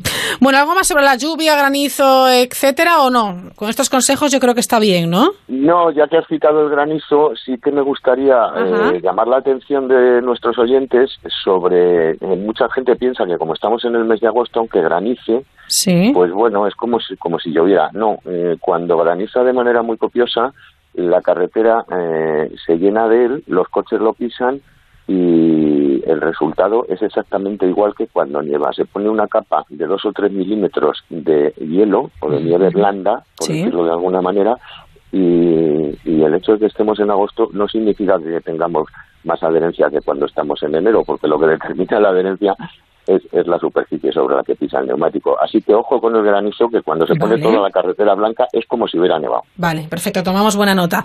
Bueno, eh, hoy sí que íbamos a hablar, que es lo que eh, habíamos hablado, Chema, de sistemas de, retención en el vehículo. ¿Qué son y para qué? Bueno, pues los sistemas de retención son la piedra angular de la seguridad pasiva, que como sabes es el conjunto de cosas que lleva un coche para que una vez que chocamos nos hagamos el menor daño posible. Muy bien. Aunque parezca mentira a estas alturas, y voy a dar datos de la Dirección General de Tráfico, que son, eh, son los más fiables. Los datos consolidados de 2017, los del 18 todavía no lo están. Los datos consolidados de 2017 nos dicen que el 24% de los fallecidos y el 9% de los heridos no hospitalizados eh, no llevaban el cinturón. Qué barbaridad. Eso es en carretera. Pero es que el 40% de los fallecidos en zona urbana tampoco llevaban el cinturón. Es decir, eh, a, estas alturas, mira, eh, se ha cumplido eh, este año el 60 aniversario del cinturón de tres puntos. Hace nada menos que 60 años que un ingeniero de Volvo nos, nos obsequió, porque Volvo liberó la patente, con, con ese sistema de seguridad, que como digo es la piedra angular de la seguridad pasiva y 60 años después sigue habiendo gente que no cree y que no se la pone. Eh, no sé, no sé qué podemos hacer para, como siempre, concienciar. Vamos a intentar hoy. A mí, me resulta de verdad eh, increíble que haya gente que no lleve el cinturón de seguridad. Es que, porque son los datos, porque son datos objetivos, pero es que me, cuesta muchísimo creerlo. O sea, ya uno, yo creo que cuando nos, subimos al coche, lo primero que hacemos es ponernos el cinturón de seguridad y mirar al resto de ocupantes eh, vigilando que se lo pongan también. Pero fíjate, como todo en el automóvil es una cuestión de costumbre. Sí, sí, Porque muchos conductores se ponen el, cinturón cuando conducen. Se lo ponen prácticamente siempre cuando van al lado. Eh, pero ya baja ese porcentaje de, disciplina cuando se sientan en el asiento de atrás, cuando viajan en un vehículo de transporte público, en un taxi. Y no se pone prácticamente nadie el cinturón en un autobús. Prácticamente nadie en un autobús interurbano. Eh, ¿Qué nos lleva a esto? A pensar pues que realmente lo que ocurre es que no creemos en él. Sencillamente, a medida que nos vamos escondiendo en el vehículo, eh, dejamos de utilizarlo porque como es más difícil que nos vean, pues es más difícil que nos denuncien. Fíjate, a mí me gusta utilizar mucho, muchas veces perdemos la oportunidad en accidentes muy llamativos. Eh, perdemos la oportunidad a los medios de comunicación de resaltar cosas que a lo mejor no, no proceden en ese momento, pero, pero a la larga funcionan. ¿Te acuerdas del accidente de Lady? Sí, claro, en el, en el túnel este en París, sí. Prácticamente nadie prácticamente nadie hizo hincapié en el que de los cuatro ocupantes del vehículo, el único que está vivo es el único que llevaba el cinturón de seguridad. Fíjate. Que era el escolta. Es decir, eh, vamos a aprovechar ese tipo de, accidentes también, ya que eh, tenemos la mollera bastante dura los conductores para determinadas cosas. Para en, en, un momento en el que la gente eh, está muy atenta a determinadas noticias, pues meter, meter un poquito de, seguridad vial. Fíjate, hace tres años ya hubo dos accidentes el mismo fin de semana. En uno de ellos, en el Gran Premio de Canadá, Fernando Alonso tocaba con otro coche a 300 kilómetros por hora, salía por los aires, daba una vuelta de campana boca abajo chocaba contra un muro. No se hizo nada. Ese domingo por la noche, en la AP7, seguramente cuando te lo digan lo recordarás, trece criaturas se mataban en, un autobús eh, a la altura de Tarragona en un accidente a 90 kilómetros por hora en el que no hubo vuelco, no hubo deformación del vehículo. Un autobús de ultimísima generación, no tenía más de seis meses. Y las pobres fallecieron en ese accidente como podían haber muerto eh, al caerse de una litera del colegio mayor, que fue exactamente lo que ocurrió. Iban dormidas, no iban atadas y se cayeron desde una altura de dos metros. Eh, los que sí llevaban el cinturón en ese accidente solo tuvieron contusiones que quede una cosa muy clara. El cinturón de seguridad no nos garantiza nada. Nada. Pero no es menos cierto que es la única posibilidad de supervivencia que tenemos en un accidente. Bueno, pues más claro no lo puedes decir, ¿eh? En fin, es que a mí me da muchísima pena sí, claro. porque todavía hay, hay mucha gente que piensa que, que, bueno, en ciudad es una exageración, es para ponernos multas, eso en, eh, yo a, la gente que me dice eso le pregunto siempre, ¿te has dado alguna vez un golpe contra una puerta de cristal que no has visto? ¿Te lo has dado, Raquel? No. Hay poca suerte, porque hay pocas cosas más indignas. es que tiene que ser terrible. Cuando te das un golpe y no ves la puerta, vas corriendo, bueno, corriendo, andando de prisa, y te, atizas en la frente y te intentas mantener al tipo, pero hay, ya te digo, hay pocas cosas más indignas que puedan pasar. Eh, bueno, la clave es que te haces un daño de nariz. Claro. La reflexión es a qué velocidad voy. ¿A dos, a tres, a cuatro kilómetros a, nada, a nada, claro. A la velocidad que voy andando. Claro. Pues imagínate a 50 kilómetros por hora, que es la velocidad máxima en ciudad. Es decir, eh, no pensamos, le hemos perdido el respeto a velocidades de 40, 50 kilómetros por hora. Y es que las velocidades de impacto en un accidente no suelen superar esas cifras. Ten en cuenta que los crash test, el más exigente, se hace a 72 kilómetros por hora.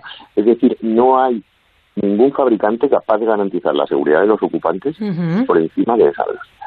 Ya. Bueno, pues pongamos de nuestra parte y utilicemos esos sistemas de retención. ¿Cuánto más, eh, eh, Chema, cuando hablamos de, de los más pequeños, de los niños?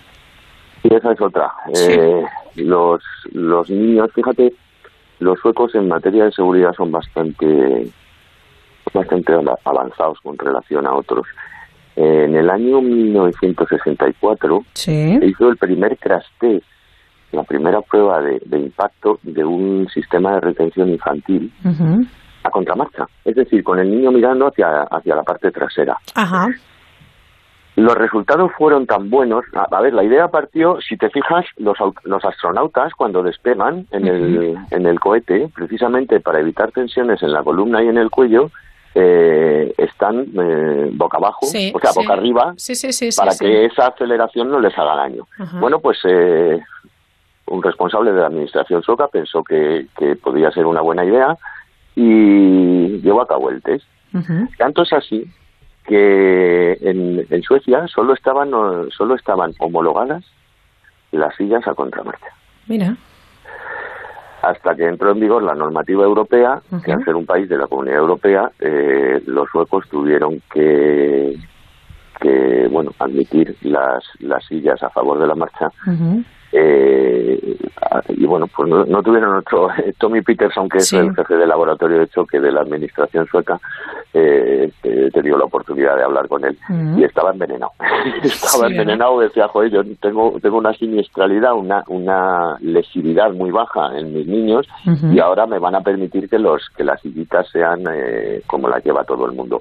Entonces se inventó una prueba que con la que demostraba que el, impacto en un choque frontal o frontolateral, las, las fuerzas que se ejercen en el cuello del niño son hasta, hasta siete veces menores en una silla a contramarcha. Bueno, es un dato, yo lo que quiero es que la gente tenga el, el conocimiento necesario que a contramarcha o no, preferiblemente a contramarcha, pero a contramarcha o no, siempre que el niño se suba en el coche, ya sabes que son los menores de 12 años, Sí. Siempre que el niño se suba en el coche, tiene que ir atado y tiene que ir bien atado. No vale eh, ponerle el quitamultas, no vale ponerle el arnés que trae la sillita y dejárselo suelto, porque el niño se escapa de ahí. Eh, no solo se escapa de manera voluntaria, porque en cuanto se siente atado y puede, se, claro, mete los brazos por dentro y se lo quita, sino que en caso de accidente, si el arnés no va suficientemente apretado, eh, no va a servir para nada. Claro, porque luego es cómo utilicemos ese sistema de retención. Efectivamente, tú lo has dicho, sacan los brazos por fuera. Y yo he visto también a algún adulto que el cinturón es que le, molesta porque le hace, no sé, no sé si le da daño o no le gusta y lo pone por debajo del brazo. En vez de, girar así de, de, arriba abajo de manera. Eh, yo no lo puedo entender tampoco. Volvemos a lo que hemos hablado esta semana. Como todo le pasa a los demás y a nosotros no nos va a ocurrir nada. Sí, sí, que va, claro. Que no va a pasar a nosotros nunca. Pues eh, mira, mm, ya que lo citas, eh, para colocarse bien el cinturón, lo primero que hay que llevar es bien colocado el asiento. En los viajes largos, sobre todo los acompañantes que echan el respaldo hacia atrás, ponen las piernas en el, en el parabrisas o, en el, o en el salpicadero. Eh, no te cuento las lesiones que se pueden tener en caso de accidente. El, el asiento tiene que estar eh, no vertical, no tiene que estar a 90 grados, pero tiene que, el, pasajero tiene que ir eh, bastante erguido. Hay que ponerse el cinturón con el click-clack y una vez que nos lo hemos puesto, asegurarnos de que la banda eh, inferior nos apoya en la cadera, no en una parte blanda. si nos sujeta en el vientre nos va a hacer muchísimo daño. Y luego tirar de la banda diagonal hacia arriba.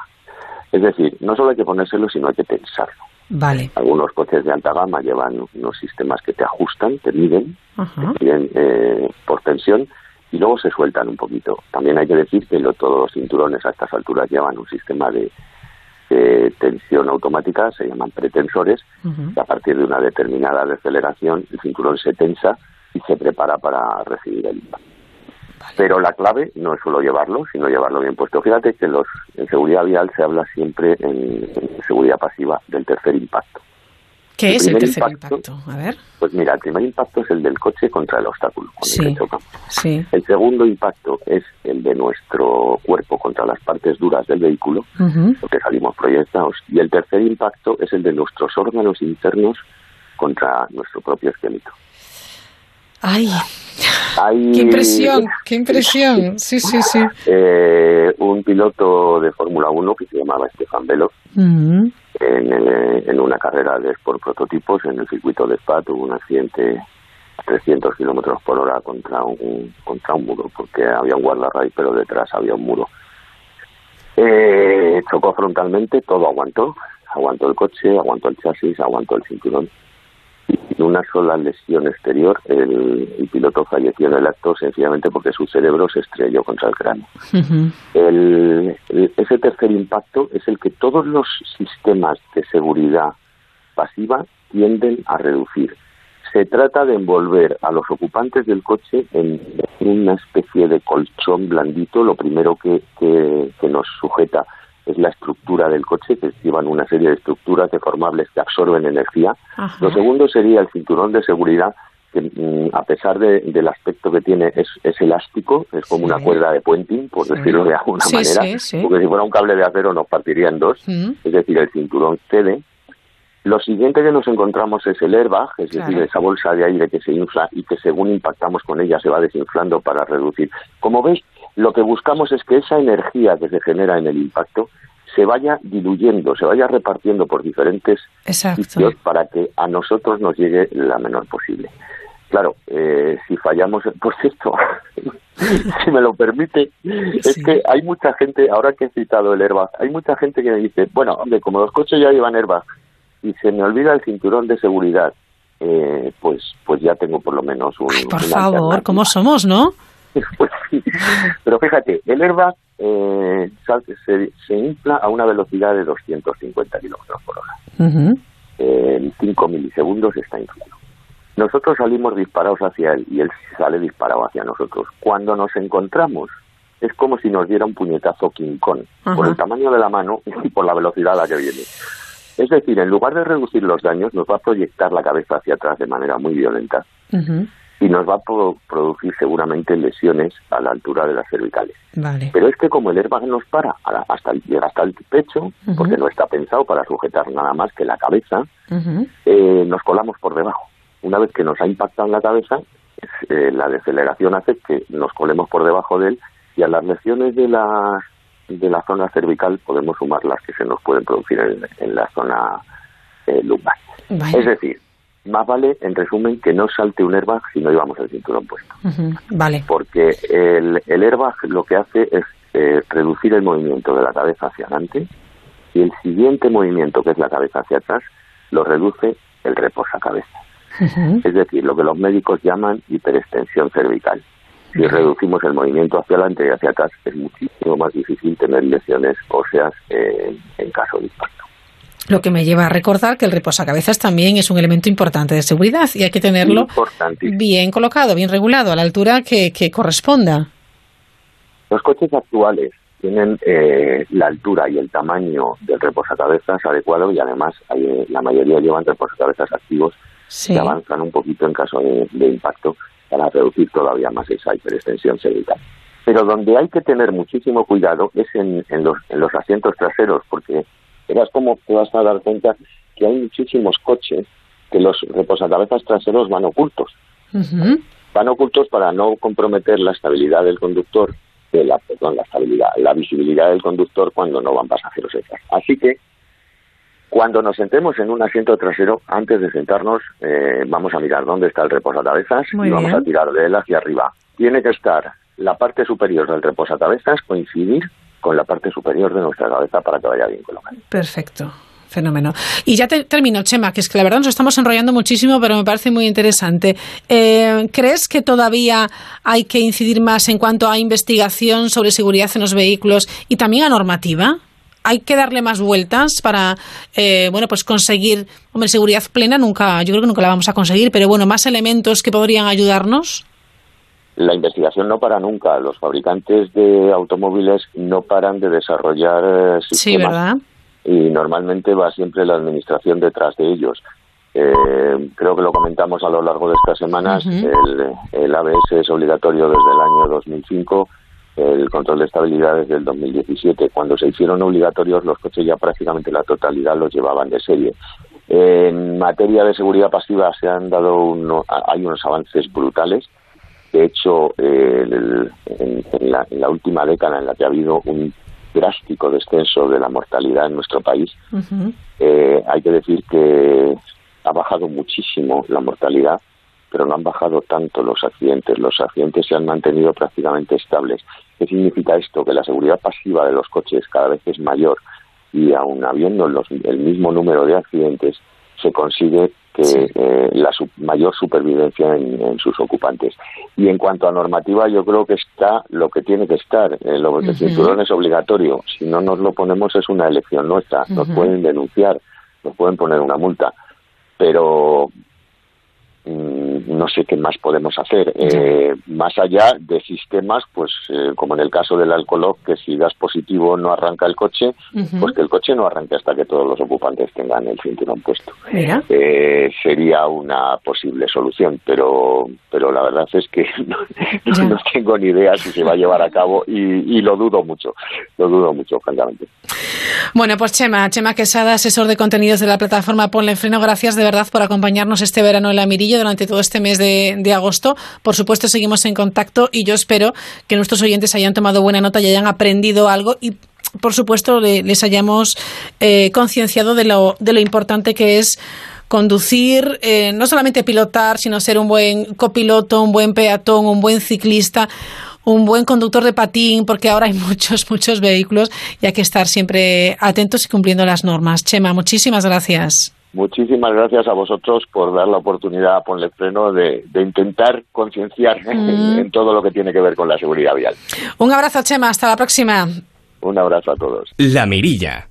Onda Cero. ¡Viva el seísmo! ¡Viva el ahorro! ¡Y viva Línea Directa! Línea Directa se supera. Por primera vez, seis meses gratis en tu seguro de coche. 902-123-322. Consulta condiciones en lineadirecta.com. Una compañía Banquinter. Y no te olvides también de ahorrar en tu seguro de hogar con Línea Directa. Llama ya al 902-123-322. 902-123-322. En este país, cada vez que escuchamos este sonido, nos transformamos en expertos en fútbol. Bienvenidos a Movistar. Aquí tenéis todo el fútbol, toda la liga, toda la Champions y la Europa League. Y ahora con fútbol gratis toda la temporada. Promoción válida solo este mes. Expertos en fútbol. Movistar es vuestra casa. Cariño, tenemos que ir este fin de semana a la casa de la playa para que nos pongan una alarma. ¿Y eso? ¿Qué ha pasado? Que me ha llamado la vecina de enfrente y me dice que se están metiendo en las casas de la urbanización y cambiando las cerraduras. En Securitas Direct protegemos lo que más importa. Llama ahora al 945 45 45 o calcula online en securitasdirect.es. Recuerda 945 45 45. Alquilar por habitaciones no es alquilar. Alquilar sin seleccionar a un buen inquilino no es seguro. Si piensas en alquilar, piensas en alquiler seguro. Llama ahora al 902 37 57 77. Solo alquiler seguro es alquiler seguro. La Mirilla. Onda Cero. El Comité Español de Representantes de Personas con Discapacidad, el CERMI, alerta de que en el año 2018 se han documentado 22 casos de palizas, vejaciones y agresiones y abusos sexuales contra personas con discapacidad. Eh, son datos que se desprenden del informe eh, España de Derechos y Discapacidad 2018. Jesús Martín, delegado de CERMI de Derechos Humanos, ¿qué tal? Buenas noches. Buenas noches a todas y a todos. Bueno, menuda cifra más eh, increíble, alarmante. Sí, son unas cifras que producen mucha vergüenza, mucho dolor, porque bueno, porque estamos en unos estadios muy altos, bueno, pues de riesgo, de riesgo ante lacras, como es la violencia, como son las agresiones sexuales. Entonces, bueno, pues estas cifras yo creo que lo que ponen en evidencia es que somos un colectivo con un alto número, con, con una alta probabilidad de vulnerabilidad ante este tipo de, agresiones. Jesús, confesaré que a mí me ha dejado de piedra este, este estudio. Me ha dejado francamente preocupada. A mí también. La verdad es que, bueno, yo he estado, hemos estado trabajando durante un año entero, bueno, pues recabando, porque este tipo de informes, quiero aclarárselo también a, a la audiencia, son, son una foto de lo que es eh, la realidad de las personas con, de los derechos de las personas con discapacidad eh, en España, según lo que dice un tratado ratificado por nuestro país, que es la Convención Internacional sobre los Derechos de las Personas con Discapacidad. Entonces, el CERMI lo que hace es documentar aquellas vulneraciones a su articulado, pero también hacemos y aplaudimos aquellos avances que hayan sido significativos en la consecución de este tratado. Hay un artículo, que es el artículo 16, que habla de abuso, de violencia, y este año, bueno, pues las cifras, como tú bien decías, se han, se han disparado, se han disparado y, y bueno, pues, pues evidencian que, bueno, que que estamos en la diana, estamos en la diana para, para sufrir, sufrir agresiones con respecto a, otros colectivos. Yo quería señalar también en este sentido que no es una cifra solo que esté que venga del propio CERMI, sino que bueno que la avalan también bueno pues organizaciones como la OSCE, que es la organización para la seguridad de, de en Europa, que también bueno pues nos sitúa a España en un terrible segundo puesto, justo solo después detrás del Reino Unido, en sufrir eh, delitos de odio contra nuestra, nuestra vida, contra nuestra integridad. También, otro informe de la Policía Nacional, pues también somos medalla de plata en España solo por detrás de otra lacra, que es la xenofobia, el racismo, y entonces la discapacidad también se sitúa en España, en medalla plata, hablando en términos futbolísticos o deportivos, en ese sentido. Bueno, em, terrible. ¿Cuántas denuncias habéis recibido el año pasado, Jesús? Eh, denuncias en, en general eh, son 370. 370 denuncias frente solo a 76 avances. Todavía tenemos un debe muy importante en materia de inclusión y en materia de derechos de las personas con discapacidad. Aquí tenemos una tertulia en la que de vez en cuando invitamos a personas que tienen algún tipo de discapacidad y la verdad es que eh, a mí no dejan de sorprenderme cada vez que, vienen por aquí por la, por la radio porque cuentan cosas que yo de verdad pensaba que ya no existían. El caso, por ejemplo, de, personas con discapacidad que les echan de discotecas, eh, por ejemplo, y que yo me he quedado, bueno, pues francamente preocupada porque pensé que éramos un país un poquito más inclusivo. La verdad es que tenemos que hacer un ejercicio, y otros medios de comunicación nos ayudáis mucho, un ejercicio en el cambio de mirada hacia, hacia este colectivo. Fíjate, es, curioso porque en, el espectro político somos un colectivo muy blanco, que es muy fácil aliarse a él, ¿vale? O en la empresa y demás, pero luego el día a día es otra cosa. Es otra cosa, exactamente. Seguimos o nos siguen viendo como, pues como vidas asistidas, como vidas depreciadas. Entonces, bueno, pues eso es una labor que tenemos que hacer entre todas, entre todos, para que, bueno, a través de la toma de conciencia, para que esa mirada, esa mirada anclada en el pasado, que nos sigue viendo como seres inferiores, pues cambie a una mirada donde se ponga el foco en la persona, en la dignidad, en sus derechos, sin que el diagnóstico, este diagnóstico o esta condición que tenemos nosotras y nosotros no colonice toda nuestra existencia.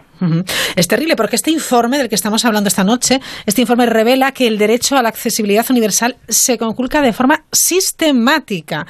Eh, la falta de accesibilidad para las personas con discapacidad, esencial para garantizar la igualdad de los derechos, eh, bueno, pues eh, e-, es algo que se deja patente y vosotros lo sufrís día a día.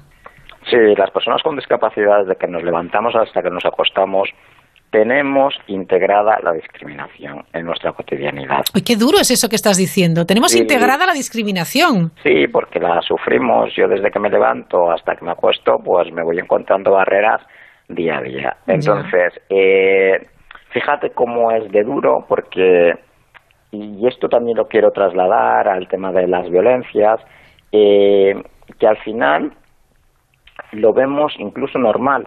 Y es, y es muy difícil el tema luego del tema de la reclamación, del tema de la denuncia, por dos cuestiones. Primero, hay muchas personas que no son conscientes de que eso es una discriminación. Ya. Hay muchas personas con discapacidad intelectual que sufren violencias, que sufren agresiones y ni tan siquiera toman conciencia de que eso es una agresión a su persona. Lo tienen asumido. Sí, estamos haciendo un ejercicio de capacitación con nuestras organizaciones para explicarles que eso son agresiones. Pero es que luego cuando vamos a denunciar, el mero hecho de hacer la denuncia supone recordar en que, estás en una posición periférica. Eso ya es muy doloroso. Pero es que luego al mismo tiempo nos encontramos también con muros, con muros y con barreras en el acceso a la justicia tenemos una justicia todavía muy vetusta, muy arcaica, sí.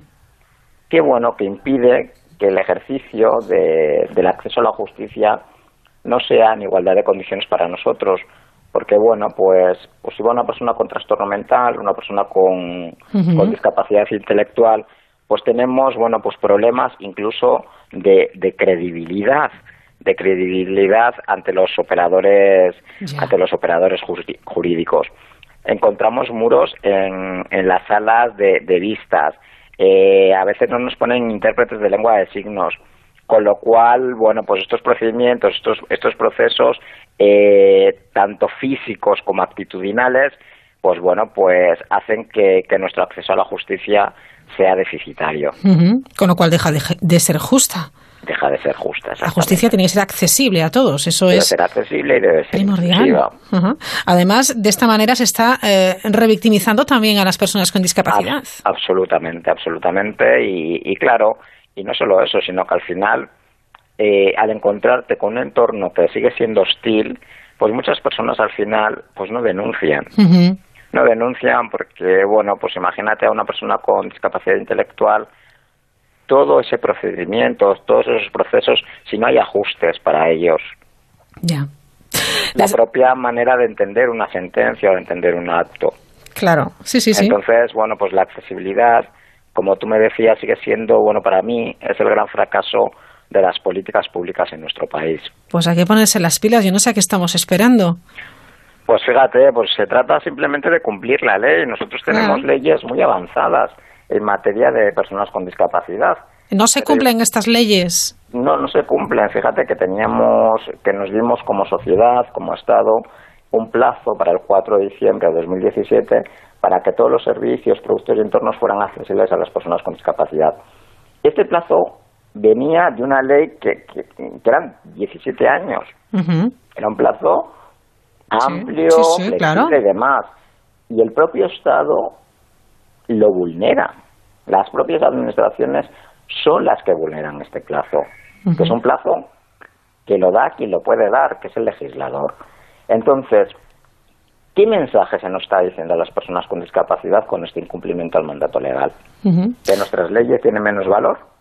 Porque claro, si invocamos el cumplimiento de la ley como debe ser, como debe ser en nuestro derecho, en todos los ámbitos, tiene que ser en todos los ámbitos. Claro. Entonces, no ha habido ninguna reacción, ninguna acción por parte ni de tribunales ni del Estado para revertir ese plazo, ese plazo no cumplido. ¿Y a quién, a quién pedís amparo, Jesús? Pues hay que pedir amparo a la justicia, evidentemente. Estamos en un Estado de Derecho y la justicia está, bueno, pues para reparar este tipo de, situaciones. Entonces, bueno, pues para mí lo que me parece preocupante es que los gobiernos que están en una democracia para impulsar políticas públicas en la que todas y todos estemos representados, no hayan hecho los deberes. No hayan hecho los deberes y no haya habido ningún tipo de reacción, ni de sonrojo, ni de disculpa ante esta, bueno, pues ante esta incompetencia administrativa. Repito que en este, en este informe, España Derechos Humanos y Discapacidad 2018 del año pasado, hablamos de casos de palizas, vejaciones, agresiones y abusos sexuales. No, no son cosas menores, desde luego. Es terriblemente duro eh, pensar que esto está pasando en nuestro país. Pero especialmente vulnerable, me parece, Jesús, y quiero que me lo confirmes, hablamos, si hablamos de mujeres y de niñas. Sí, yo creo que el tema de las mujeres y las niñas, no creo, estoy convencida, son víctimas de formas agravadas de discriminación. Y no quiero hablar solo de los efectos perversos que producen los estereotipos de género que se construyen desde el machismo, desde el patriarcado, sino también esas otras ideas erigidas por una sociedad eminentemente capacitista que acaba expulsando de la sociedad a miles de mujeres y niñas condenándolas a la invisibilidad, incluso en el marco, como es España, de políticas de igualdad muy avanzadas. Sí.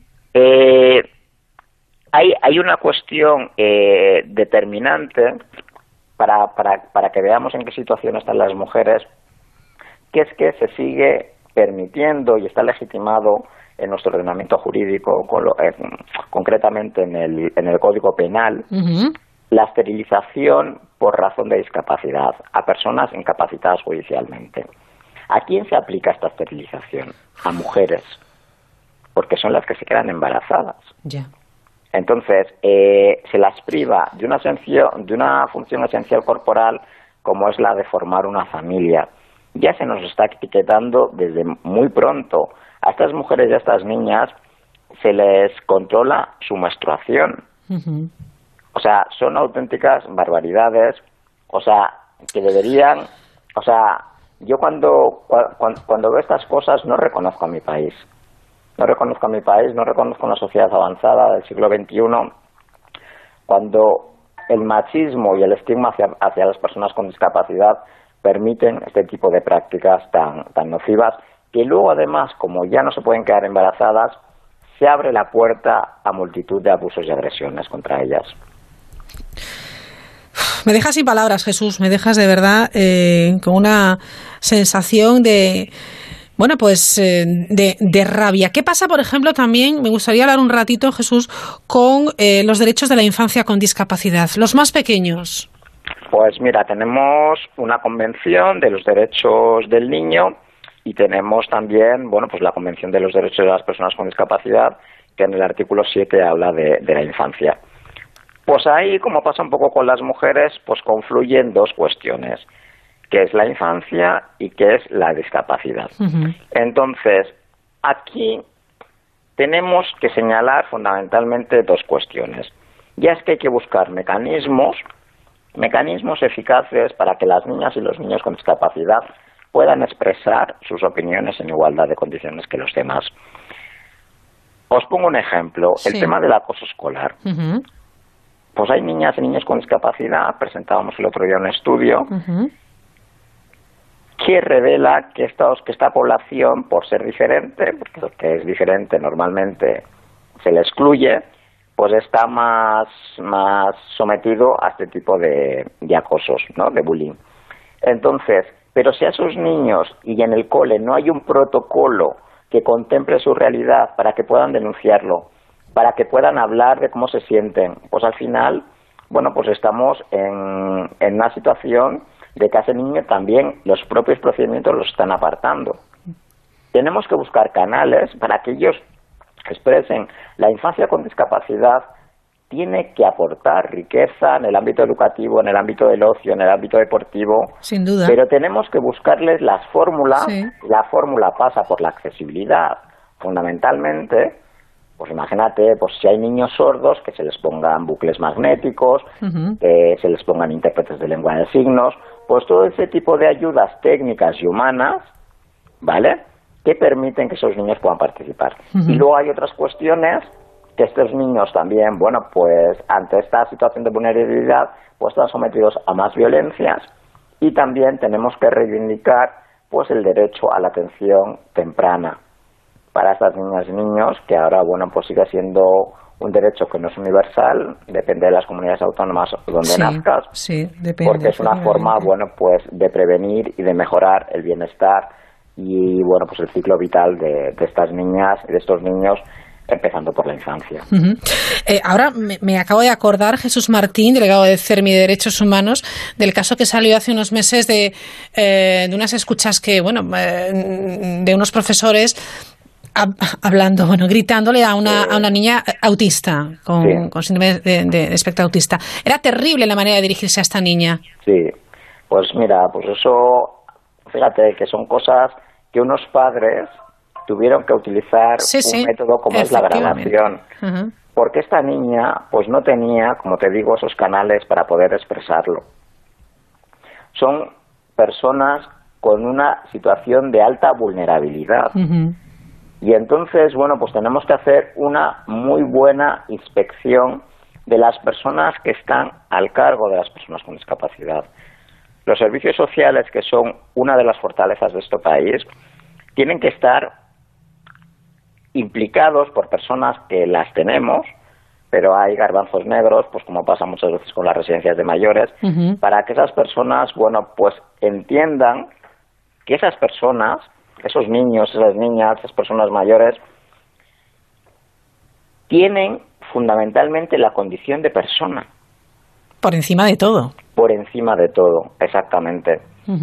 Y cualquier otra visión, cualquier otra mirada que realicen hacia, ese colectivo, pues va a ser errónea, va a ser errónea y de ahí vienen, bueno, pues este tipo de desprecios, porque al fin y al cabo en ese desprecio o en esos comentarios lo que subyace es que yo no te reconozco como tal, no te reconozco como persona. Y eso es muy preocupante que esté pasando en este país en el año 2019. Más preocupante es, Jesús, que pensemos que hay casos que no se denuncian o hay situaciones que no conocemos. Es decir, hay ahí, eh, eh, bueno, pues una sombra de duda que nos alarma todavía muchísimo más. Sí, nosotros, bueno, pues estamos mm, haciendo mucha labor de pedagogía de la denuncia es importante pues explicarle a las personas con discapacidad primero ayudarles a identificar las discriminaciones. Sí. Y en eso el CERM y sus organizaciones están haciendo una labor encomiable. Y segundo, que tienen que denunciar. Pero para eso necesitamos también que la justicia nos ayude, porque nosotros no podemos hacerlo todo. Claro. Entonces estamos trabajando también intensamente con la Administración de Justicia para que poco a poco, porque bueno, pues mm, la justicia es particular, es una bueno pues un poder como decía antes vetusto y demás pues vaya mutando hacia bueno hacia hacia la hacia la inclusión. Entonces bueno pues en, en, en esas dos esferas pues hay que moverse. Formación toma de conciencia a los operadores jurídicos para que tengan la convención encima de su mesa a la hora de dictar sentencias y que sus sentencias estén permeadas por este texto jurídico. Eh, el, documento del que venimos hablando señala que en muchas ocasiones se vetan fórmulas innovadoras para dotar de recursos que sufraguen las actuaciones en este sentido, como es la creación de un Fondo Estatal de Accesibilidad Universal. Sí, porque fíjate que nosotros somos eh, una entidad crítica, somos una entidad beligerante, conformista, pero también somos un agente propositivo y aliado del Estado de Claro, sí, sí. Entonces, eh, nosotros cuando vamos a, las, a, los gobiernos a reivindicar eh, pues derechos, a reivindicar políticas públicas inclusivas, vamos con una solución ya formulada. Y en el tema de la accesibilidad, pues está claro que la accesibilidad para llevarla a cabo va a implicar una memoria económica, ¿vale? Entonces nosotros, bueno, pues ante la situación económica de cualquier estado, para hacerse cargo de esos gastos, pues le proponemos, bueno, pues el cero, como el 07 cultural, ¿sabes? Pues para accesibilidad, que es una forma sencillísima de crear este fondo para que no, bueno, pues para que no sea gravoso a los presupuestos generales del Estado, ¿de acuerdo? Pero ni tan siquiera eso, ni tan siquiera eso se puso de acuerdo el Parlamento. Es muy curioso lo que te decía antes, que nuestras políticas públicas normalmente generan un consenso entre, entre los parlamentarios, pero luego generan ese mismo consenso, da igual el color político que sean, para, para no hacerlas efectivas. En el, en el pues momento que hay una, claro, que hay un impacto económico, esas políticas se quedan muchas veces retenidas. Y la accesibilidad hay que verla porque esto es importante que lo sepan las oyentes y los y los oyentes como parte esencial del contenido de los derechos. Es decir, si, pensamos en términos culinarios, eh, para hacer una tarta se necesita azúcar. Vale. Sí o sí, o un edulcorante sí, o sí. Sí, sí. Porque si no es otra cosa, ¿vale? Pues eh, en, el tema de los derechos, si pensamos en cualquier derecho, la educación, el derecho al el divorcio, cualquier derecho, tiene que tener este ingrediente de la accesibilidad porque si no, se cae para las personas con discapacidad. Ya. Si ese derecho no es accesible, o sea, porque muchas veces la accesibilidad se ubica solo en una esfera técnica, pero la accesibilidad tiene este componente más amplio. Claro, debe ser universal. Debemos siempre tener esa mirada integral. Claro, exactamente. Pero para, para que se satisfaga un derecho, cualquiera que sea ese derecho, debe tener el componente o el ingrediente de la accesibilidad. Claro, si no deja de ser un derecho universal para, todos. No podemos ejercerlo. Está clarísimo. Bueno, hay que decir que, efectivamente se, producen avances, eh, no, no, no tantos como quisiéramos, como bien decía Jesús al inicio, y no tan rápido. Pero es verdad, por ejemplo, tenemos la aprobación de la reforma de la ley orgánica del régimen electoral general, en la que 100.000 personas incapacitadas judicialmente han conseguido su derecho a voto. Y luego hay algo que me gusta mucho y es que eh, este informe incide en que las propuestas de mejora y avances producidos el, pasado año provienen de la movilización de la sociedad organizada en el entorno al CERMI y a sus organizaciones eh, miembros. La sociedad se mueve, la sociedad también eh, está por la inclusión y la integración real. Sí, mira, yo siempre digo que en este país de esto hay que hacer bandera, de la sociedad civil articulada que tenemos, porque hemos conseguido muchas cosas. Porque normalmente los gobiernos, los parlamentos suelen ser conservadores a la hora de hacer innovación en políticas públicas. Entonces, eh, el tema del derecho al voto que comentabas antes, había muchas reticencias por parte de todos los grupos políticos, ¿eh? Estoy hablando de hace tres años. Sí, sí. Bien cerca, ¿vale? Y tanto. Entonces, eh, no lo veían, no lo veían, a pesar de que tenemos el Pacto de los Derechos Civiles y Políticos, ratificado hace muchísimo tiempo, y aparte de que, lo dice esta convención. Sí. estábamos haciendo un incumplimiento legal. Tuvimos que ser innovadores hasta parlamentariamente, tuvimos que ir a la Asamblea de Madrid, porque los parlamentos autonómicos pueden presentar propuestas al Parlamento Central. Sí y fue la Asamblea de Madrid con esa visión más innovadora o más vanguardista de la esfera parlamentaria la que presentó la propuesta, ¿vale? Y así con todos, con el tema de la ley del jurado, con el tema de la ley de contratos del sector público. Todas esas propuestas que ahora mismo nos convierten, bueno, pues en un país decente, más decente, más igualitario, más inclusiva, parten del movimiento social Fermi. Yo me alegro que bueno que los gobiernos lo se la, se la apropien, no pasa nada, pero tenemos que saber de dónde vienen las cosas. Tenemos que ser justos, claro porque eh, la sociedad civil, las organizaciones que reivindicamos derechos, derechos humanos, hay que cuidarlas, hay que protegerlas, porque de alguna manera son un garante crítico ante un status quo dado. Jesús, vamos a dejarlo ahí, delegado de CERMI Derechos Humanos. Empezamos esta charla, bueno, dando ese dato eh, alarmante que el CERMI ha documentado 22 casos de palizas, vejaciones y agresiones sexuales a personas con discapacidad en el año 2018. Eh, el año pasado animamos a los políticos, a, aquellos actores que tienen en su mano, eh, bueno, mejorar eh, en cuanto, bueno, pues leyes, eh, políticas de integración, que lo hagan, que no tengan miedo a, innovar, porque se lo estamos eh, exigiendo toda la sociedad y poco a poco, Jesús, contamos con que vayamos avanzando, a ver si conseguimos ponerle una velocidad de crucero. Por supuesto, yo soy optimista y creo que, bueno, que juntos vamos a, bueno, pues vamos a llegar a, bueno, pues a que estos derechos sean cada vez aterricen, como yo digo, en el día a día de las personas con discapacidad. Bueno, espero que nos lo cuentes pronto. Jesús, muchas gracias, buenas noches. Muchas gracias, buenas noches a todas y a todos. Hasta luego.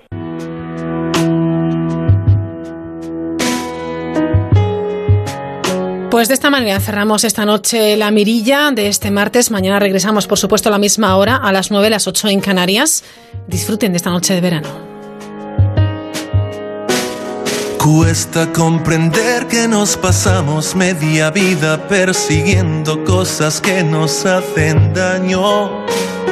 Cuesta demasiado darse cuenta y lo que más cuesta después es deshacer el desengaño. Cuesta entender que la persona que te hiere sea la misma la que estás necesitando. Cuesta vida cuesta. Cuesta con